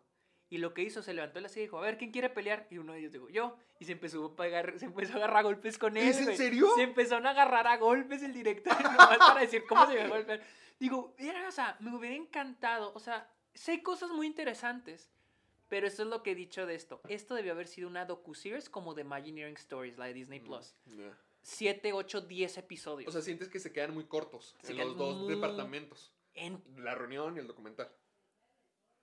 Sí, porque en reun- términos de reunión faltaron muchos actores. No está Maggie Smith, no está Timothy Spall, no está David Twillis, no está Imelda Staunton. Eh, Gleason. No está Brendan Gleeson. ¡No! No, no están. Y yo entiendo, está- esto se hizo durante la pandemia, ellos están muy grandes. Pero siento que hubiera valido muchísimo la pena darle más tiempo, meterle más dinero. Y hasta les hubiera convenido tener 10 episodios semanales. A la madre. Porque da para mucho, o sea, da para mucho. No mencionaron, no, no mencionaron al diseñador de producción, lo mencionaron por un momento, Stuart Craig. Y, y fue la las pocas nominaciones que recibió Harry Potter fue en Por parte él. por diseño de producción. Y, y a mí se me hace espectacular el Ministerio de Magia en la quinta, el diseño de producción. Él hizo todas las películas. él hizo todas las películas de diseño de producción. Harry Potter tiene un look muy único. Ajá, no, no, mencio- no mencionaron a Steve Kloves, el guionista de siete de las ocho películas. No mencionaron, y esto sí se me hizo pecado capital, ¿Qué? no mencionaron a los compositores, ni a Patrick Doyle, ni a Nicholas Hooper, ni a Alexander Desplat, ni a John Williams, que hizo la, una de las, los temas más icónicos del cine. Nunca se les mencionó. Shit.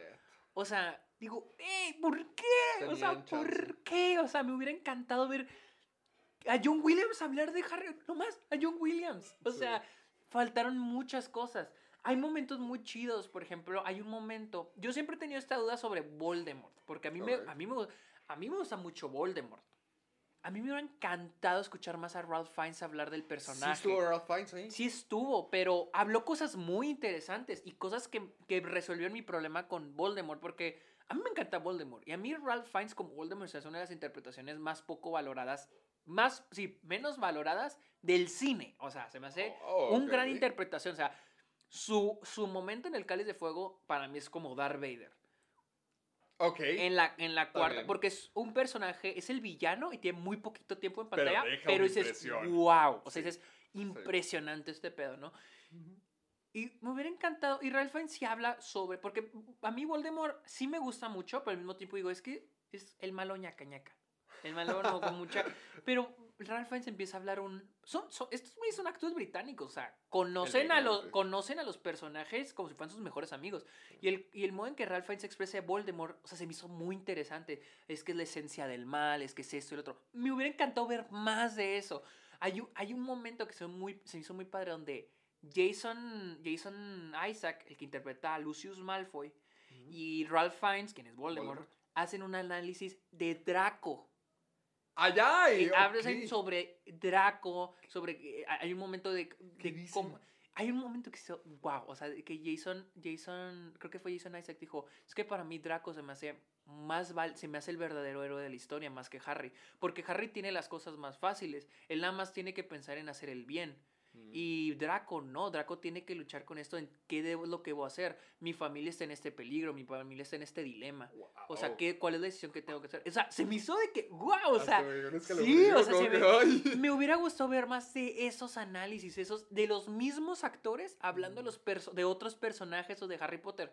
Porque algo que siempre he pensado de Harry Potter, y mientras más estudio cine me doy cuenta, es de que Harry Potter eh, tiene muchos logros cinematográficos y nunca se le ha tomado en serio. Y siento que esta, este especial sí logra que podamos apreciarlo eso un poco, pero siento que puede ir más lejos, muchísimos más lejos. Efectos especiales, ¿dónde quedan los efectos especiales? O sea, nunca mencionan cómo hicieron efectos especiales. Entonces, siento que esto puede haber sido un documental, un docu-series de Harry 10 Potter. episodios o 7 u 8 episodios de, ¿cómo se dice? De un episodio de cada película, enfocándose en cada película Sí, un chido. episodio.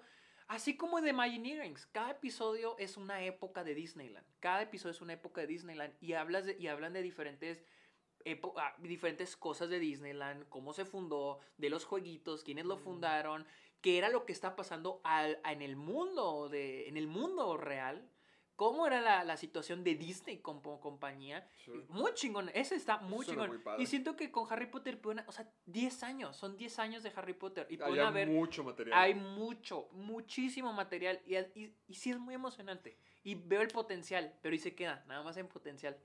Y fue, fue lo que es curioso porque me decepcionó al, al ya des- después de que la acabé.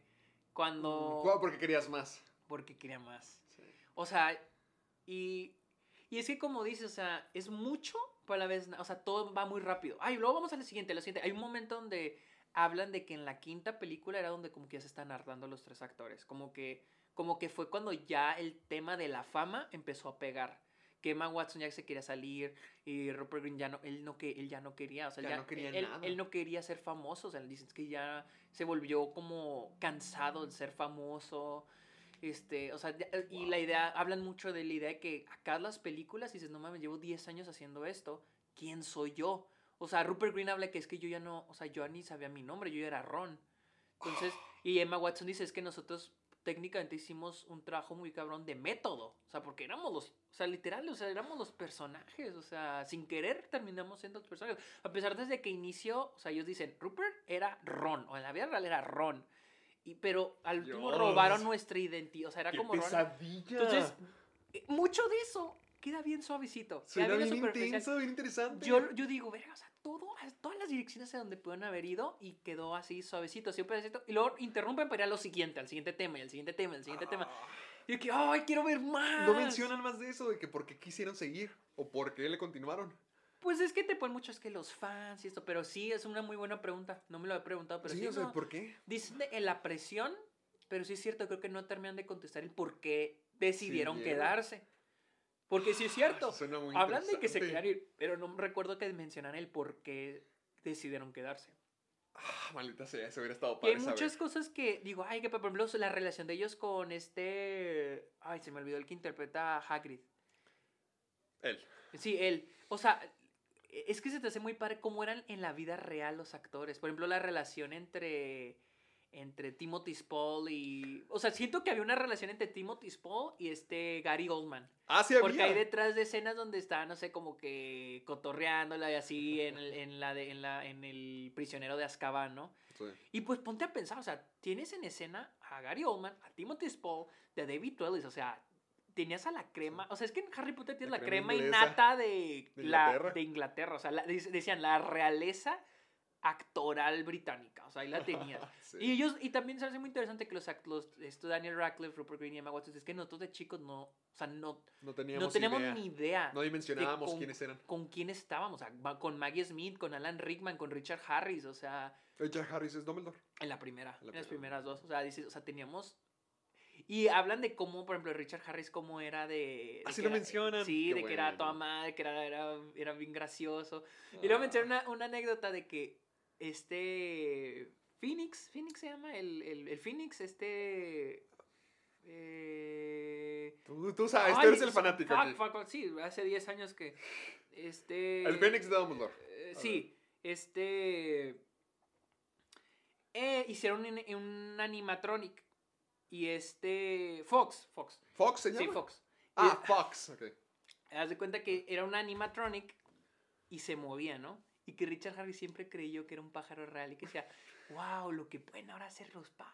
Y que, y- y- y que Daniel Radcliffe y, Chris Columbus están como que cagados de la risa porque sí saben que era un animatronic. No, Y que jamás se enteró de que era, ¿Nunca un, se enteró? que era falso. Jaja, siempre creyó que era un pájaro de verdad. No ser, qué bonito eso. Hay, mu- te digo, hay cosas muy bonitas y, la verdad sí está muy interesante. Pero sí siento que hubo, había para más. O sea, sí había para. Ay, sí suena, sí muchísimo, suena muy padre muchísimo. todo eso. Sí, o sea, si son fans de Harry Potter, sí. Véanlo. Sí, les va a gustar. A mí me encantó. O sea, yo lo dije, no conozco a un fan de Harry Potter tan grande como yo hace 10 años. Ah, ah, ok, ok. No, hace 10 años. Como yo. No. No, es que antes era una obsesión, o sea, yo sí era estaba obsesionado. ¿Sí? con- A cañón, cañón, cañón, cañón, sote. Pero sí, o sea, por ejemplo, me hubiera gustado ver más a los directores. O sea, es que la forma en que Cuarón se expresaba, decía que, wow, o sea, este güey sí, estos güey sí le pusieron, o sea, no, yo sé, les están pagando por hablar bonito de Harry Potter aquí. Pero, Pero se nota genuinamente que estos güeyes no solo eran directores de encargo, o sea, en serio hicieron Le un, tenían un- amor a le tenían un amor a lo que están haciendo, o sea, en serio, o sea, hay un momento donde la, la escena de la muerte de Cedric, spoiler alert, la muerte de Cedric y, y cómo Mike Newell describe cómo él quería que el papá llorara.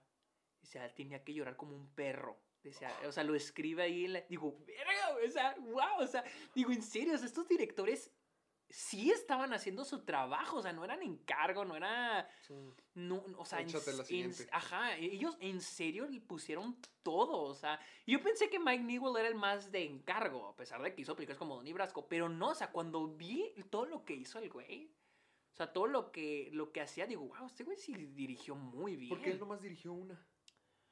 No sé, no sé por qué. O también porque... Siento que en la quinta empezó a haber problemas. Porque la quinta era cuando Emma Watson se quería salir.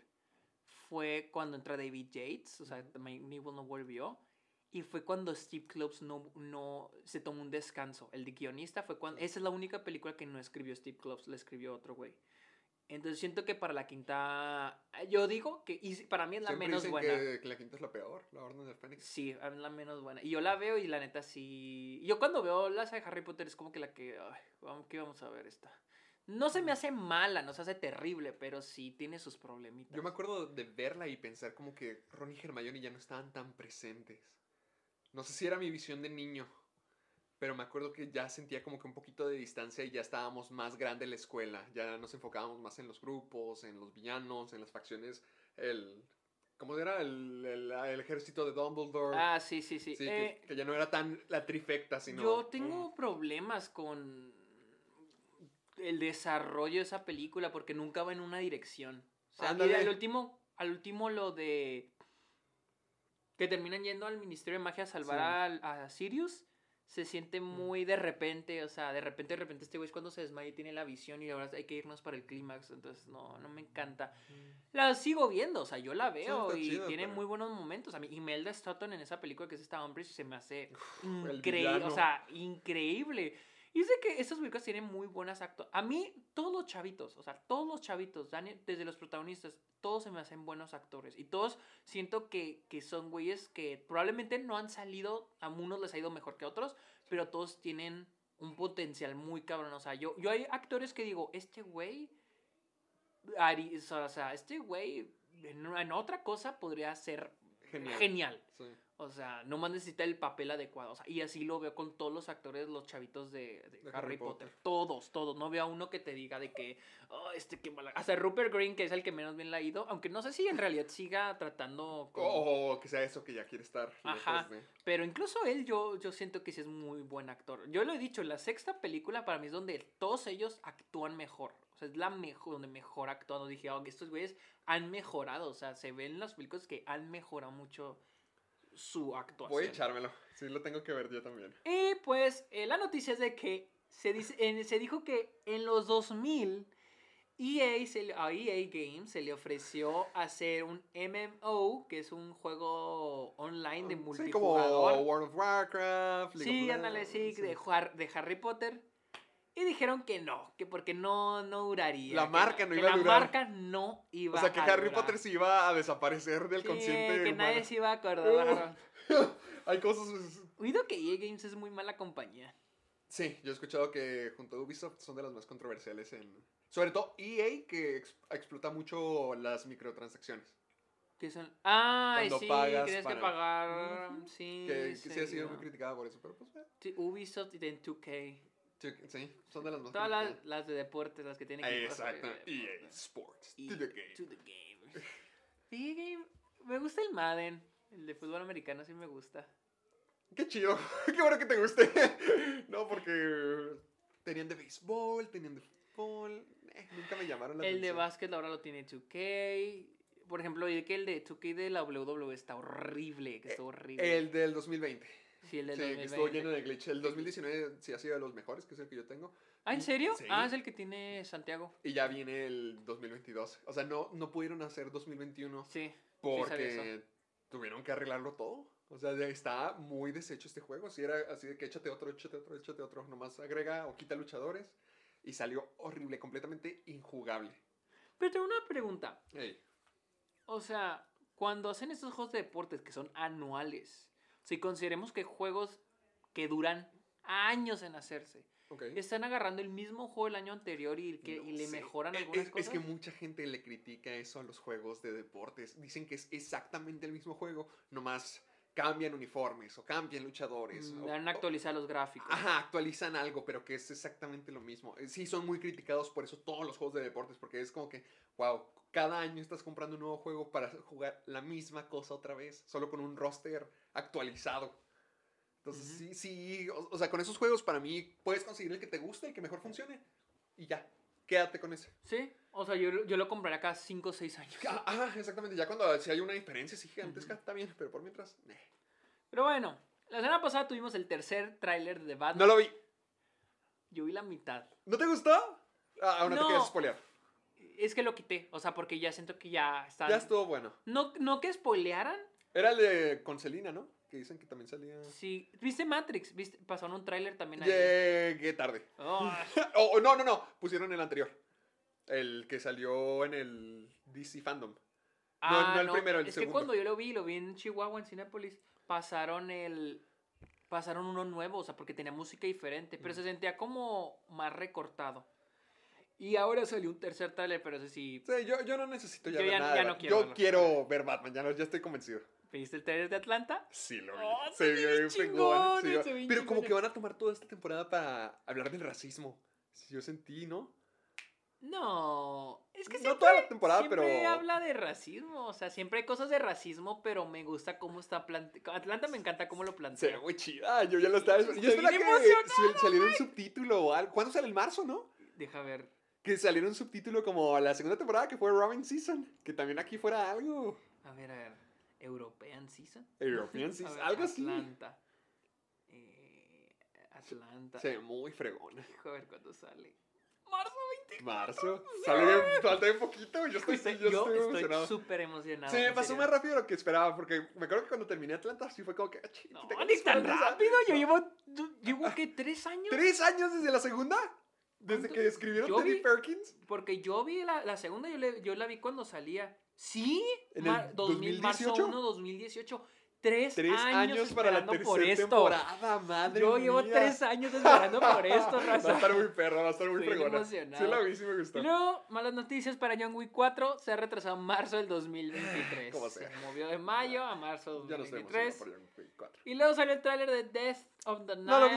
¿No lo viste? Sí, no te pierdas. Es que vi el primero y fue como que... Se me hizo muy chistoso porque esconden un chingo a... ¿A quién? A este, ¿cómo se llama? ¿Sacha? A Leticia Wright y a este... Le esconden. Sí, o sea, casi no sé, así como hacen algo en los trailers de West Side Story. ¿Pero por qué? Pues porque es antivacunas. Ah, oh, es- ah, o sea, es... ah, yo pensé que ella no... oh. Pues por eso el problema Sí, yo con sé que no se quiere vacunar, Forever, pero no sabía que ella era anti-vaccine. Pues es por eso. Pues no sacó un tweet donde sé que las- algo de las vacunas hace, hace el año ¿Qué, pasado. qué, qué decía? A ver. No me acuerdo, güey, pero algo así de antivacunas. Mira, deja Leticia. Anti... Anti-vax. Tweet. Rompe el silencio sobre la polémica de... vacu- No veo el... El tweet. A ver si lo encuentro. A ver, estamos buscando el tweet, gente, para leérselos. Ah, no lo veo. Que esto fue completamente falso. No. No, no lo encuentro. Y luego creo que se disculpó. Ah, no, compartió un video. ¿Qué decía? Decía, COVID-19 vaccine, should we take it? Y era un video de un güey hablando sobre no tocar la, la, la Ah. vacuna. Y luego pues dicen que no sé qué vacunar y pues para los, muchos este, tienen, poli, los estudios están teniendo políticas de vacunación. Por eso a Mm. este Emilio Esteves, creo que es Emilio Esteves, Ok. que tiene una serie eh, de Disney Ah, Plus, la de los Mighty Ducks. ya no va a salir él porque no se quiso vacunar. Ya no va a salir, o sea, los no, quitaron. Ya lo quitaron a él porque no se quiso vacunar. Eso sí se me hace muy tonto, ¿sabes? O sea, yo, yo entiendo que la serie tiene que continuar, pero... No sé, por ejemplo, alguien como él es parte del legado de los Mighty. Ducks. O sea, desde las películas de los 80, 90 siempre ha estado ahí. Y siento que por querer avanzarle rápido y sacar la siguiente cosa, pues se hubieran esperado hacer la temporada bien, en lugar de sacar a su elenco. Sobre todo a alguien tan importante como él. Pero igual se tiene que- pero igual no se quiere, no se quiere. Ah, no se va a vacunar. No, no se va a Ah, bueno, vacunar. bien. Sí, o sea, no es cosa de que no se vacunó a tiempo. Él no quiere vacunarse. Vamos, la vacunaba así, allá Para vas, hacer- sí, vas a la farmacia y ya, te vacunas. güey. O sea, 7-Eleven. tan- Además, esos güeyes hasta se la llevan a sus casas. Llegas ahí, entras y ya te la ponen y listo. En el mismo día no tienes que hacer cita. Sí, ¿no? O esos güeyes hasta en el mismo, hasta el mismo estudio les ponen, les ponen el, la pinche el set. O sea, yo no sé quién. Chingado, ¿Por qué no se quieren vacunar? ¿Qué le pasa a la gente? Y luego también sale este, en Death of the Night sale este, este güey, el de Call Me By Your Name. ¡Ah, Army Hammer! Armie Hammer, te se nota que lo quiere esconder un chingo. No, esa pobre película va a envejecer bien mal. Ya la quiero ver. Envejeció bien mal Tony. Tony Tony sale. sale. Y vamos con la última noticia. Esta era la que me emocionaba. Dwayne Johnson le responde a Vin Diesel. Para los que no se acuerdan, El feudo lo hemos cubierto aquí. para los que no se acuerdan, este Vin Diesel. Bueno, ya, ya no vamos a explicar la pelea. Ellos están peleados desde Sí, las están películas. peleados y Pero hace, La Roca dijo que ya no va a salir nunca más como Hobbs Ajá. en las películas de Rápidos y Furiosos. ya hace poco Vin Diesel puso una, una publicación Ah, en ¿lo- lo de Instagram donde le decía... Es más, déjame sacar la publicación. déjame sacar la publicación de Vin Diesel porque está, está genial, está genial. Lo- ¿Chile eso de que él era el productor? No, no, no, no. mira. Otra. A ver. Vin Diesel. Wow, tiene 77 millones de gente. Pero me encanta, güey, cómo se puso, o sea, él se hizo más grandote. Eh, O sea, puso una foto de la roca en una escena de Rápido y Se Furioso. como que estirado. Sí, pues porque se puso, ma- porque él- en la película se ve así más chiquito que la roca, y lo- él se mismo se puso más grande, güey. y esto fue lo que Vin Diesel le puso a la roca, dijo, My little brother Dwayne, ¡A mi la pequeño hermano! Dwayne, el tiempo ha llegado. El mundo espera el final de Rápido y Furioso con Rápido y Furioso 10. Como tú sabrás, mis niños te conocen a ti como el tío Dwayne en mi casa. No hay holiday, no hay este Navidad Eh, Sí, vacaciones. ah, que pase sin que tú les mandes buenos deseos. Pero el tiempo ha llegado, el legado espera. Yo te dije años atrás que iba a, a llenar la promesa de Pablo. Te juro. ¿Pablo? De- de ¿Pablo Paul- Escobar? De Paul. Paul Walker. Ah, ah, ah, Así ok. le dice Pablo.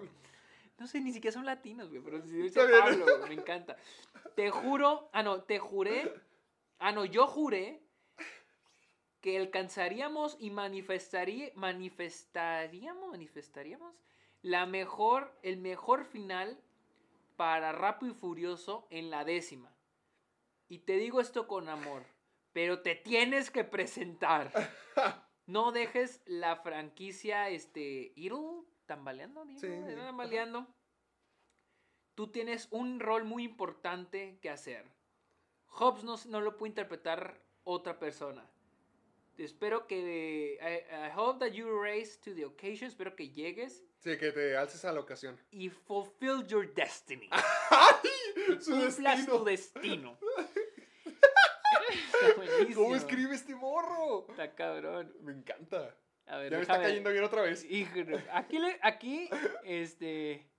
A ver, ¿Y qué dijo Dwayne Johnson? Dijo, el pasado junio, cuando Vin y yo conectamos, when Vin and I actually connected not over social media, cuando Vin y yo conectamos no sobre me- redes sociales, le dije directamente y, y en privado que yo no regresaría a la franquicia. I was firm, eh, yo fui firme, pero cordial con mis palabras. Y, que, y le dije que siempre sería supportive, que siempre ayudaría al reparto y que siempre los apoyaría, siempre apoyaría a la franquicia y siempre les haría mejor para el, al, al éxito de la franquicia. But that there was, pero que no había, no había manera que yo volviera al, a Rápido y Furioso. Yo privadamente hablé con mis compañeros de Universal también. All of whom were quienes fueron también muy este, Supportive. supportive. Y ellos entendieron el problema. También dijo, la, si, la última publicación, la reciente publicación de Vin es un ejemplo de su manipulación. No me gustó que trajera a sus hijos en el que hablara de su, que pusiera a sus hijos en el post y también la muerte de Paul Walker. Deje, de, de- deja- leave them out of it. Déjalos fuera de esto. Hemos hablado meses anteriores a- acerca de esto eh, y llegamos claramente a un acuerdo. Mi meta siempre, mi meta siempre fue acabar mi viaje en la increíble franquicia de Rápido y Furioso con gratitud y gracia. Es desafortunado que este diálogo público haya sido, este, haya ensuciado las aguas. Eh, estoy, este, eh, tengo confianza en, la, en el universo de Rápido y Furioso y su habilidad para eh, llegar a las audiencias y les deseo lo mejor a mis, este, a mis, eh, a mis ex compañeros y crew y miembros del crew de la saga y les les deseo lo mejor en el siguiente capítulo. Tienes razón, güey, o sea, ¿cómo trae? O sea, se bien manipulado. Así pulverizó a Vin Diesel. Es que sí está, güey. Es que sí Vin tiene razón. Diesel La sí tiene exageró. O sea, Vin Di- ven y cumple tu destino. Lo prometí. le prometiste esto a, mi amigo muerto que ahora le digo Pablo. Tú y mis hijos, mis hijos te extrañan. Tú, el, el tío Wayne, el tío Dwayne, preguntan por ellos, mis hijos. No, sí estuvo. Sí, está, sí está muy manipulador Está el Vin muy manipulable. De muy mal gusto. Sabiendo esto, sí, es como que Vin Diesel no No, y más diciendo de la roca, es que ya, ya lo hablamos, güey. O sea, parece. estuvo. Este. Vin Diesel, pues exnovio ardido. O sea, Ven y cumple tu destino. ven y cumple tu destino. como si fuera, como si fuese, estuviera escrito en la Sí, Biblia. o sea, como que este, esto es lo que te va a definir para Escrito ti, con sangre. No manches, hombre, Vin Diesel. Está loco, ese hombre Está, está, loco, loco. está loco, me quedé muy bien. a Pero mí sí, ya me está cayendo bien otra vez. Pero sí, Está que- sí está muy manipulador. Sí está muy manipulador eso de que... hay que ir- cumple la promesa. No, y lo de Paul Walker, sí es cierto. O sea, meter la muerte de Paul Walker como para... Lo de sus hijos también, de que mis hijos preguntan por ti. Mis hijos preguntan por ti, Así ¿qué vas a hacer No manches, Diesel. para acabar una película? de Rápido y Furioso. ha estado en las últimas dos, o sea, no. O en la, o en la última. ¿Cuándo ¿no? fue la última? ¿Seis? ¿En la siete sí estuvo? Sí, en la siete sí estuvo. ¿Qué? ¿Cuál fue la que salió? Salió. La octava y la novena, sí, en las últimas dos no estaba. En la octava no estuvo. Creo que no, no la vi. Con Charlie Theron. Yo creo que sí. No, No, sí, sí está, porque es cuando los traiciona Toreto, ¿no? ¿Y ahí está? Sí. sí Ah, está. cabrón, entonces en la novena es la primera En la la, primera. que no sale. Ajá, en la primera en la que no oh, sale. yo creí que en la octava ya no salía. Bueno, es que ya no las vi, güey. Ah, ¿qué? ¿Ya no más falta una o faltan dos? Pues, yo que recuerde. no, faltan dos. Vin Diesel ni siquiera sabe. Porque dijo que ya era la última, ¿no? Que la Dijo diez- que la 10 es la última, pero que recuerde son 11, porque acuérdate que James Wan, ¿o quién es el? ¿O Justin Lin? ¿Quién es el que la- Bueno, el que sea que le esté dirigiendo, las está dirigiendo en plan de que la novena es el inicio de la trilogía final. Serían 9, 10 y 11. O sea, eso sí me acuerdo, porque me acuerdo que dijeron 10 y después dijo, no, ahora va a ser la 11 y era como que, "Ay, pues así 11 nos la vamos a llevar. Pero me da risa que 11. entonces Vin Diesel no sabe que son 11 películas. Pues va a estar John Cena. ¿Cómo? Va a estar John Cena. Va a estar bien, sí. Ahí está, ya con eso. Bueno, bueno, amigos, Ah, este... ¿dónde no, seguimos? Estoy en... TikTok. Estoy en TikTok, estoy en Twitch, estoy en Instagram, estoy en Twitter como arroba el Sergio Munoz. Y también estoy en Letterboxd como Sergio Munoz. Y tengo mi podcast Está OK, que lo pueden escuchar en Spotify y Apple Podcast. ¿Dónde te, dónde te seguimos para que alcances el millón de suscriptores? Oh, en YouTube como Caja de Películas. Ya estoy a mil para llegar al millón. Me pueden encontrar en Facebook, Twitter también como Caja de Películas. En Instagram y TikTok como soy Héctor Portillo. Y en Letterboxd como Héctor Portillo. Así que amigos, recuerden escuchar... Es- Está OK, el Ah, Club de los Amargados. pues, el show de Sergio. El Club de los Amargados en Spotify y Apple Podcast. Y usar el hashtag Soy Amargado en todo lo que nos quieran compartir en redes sociales. Así que ya fue a comer. Vámonos, ya yo tengo que ir a Chihuahua. Ah, sí, cierto. Bueno, bye. Bye.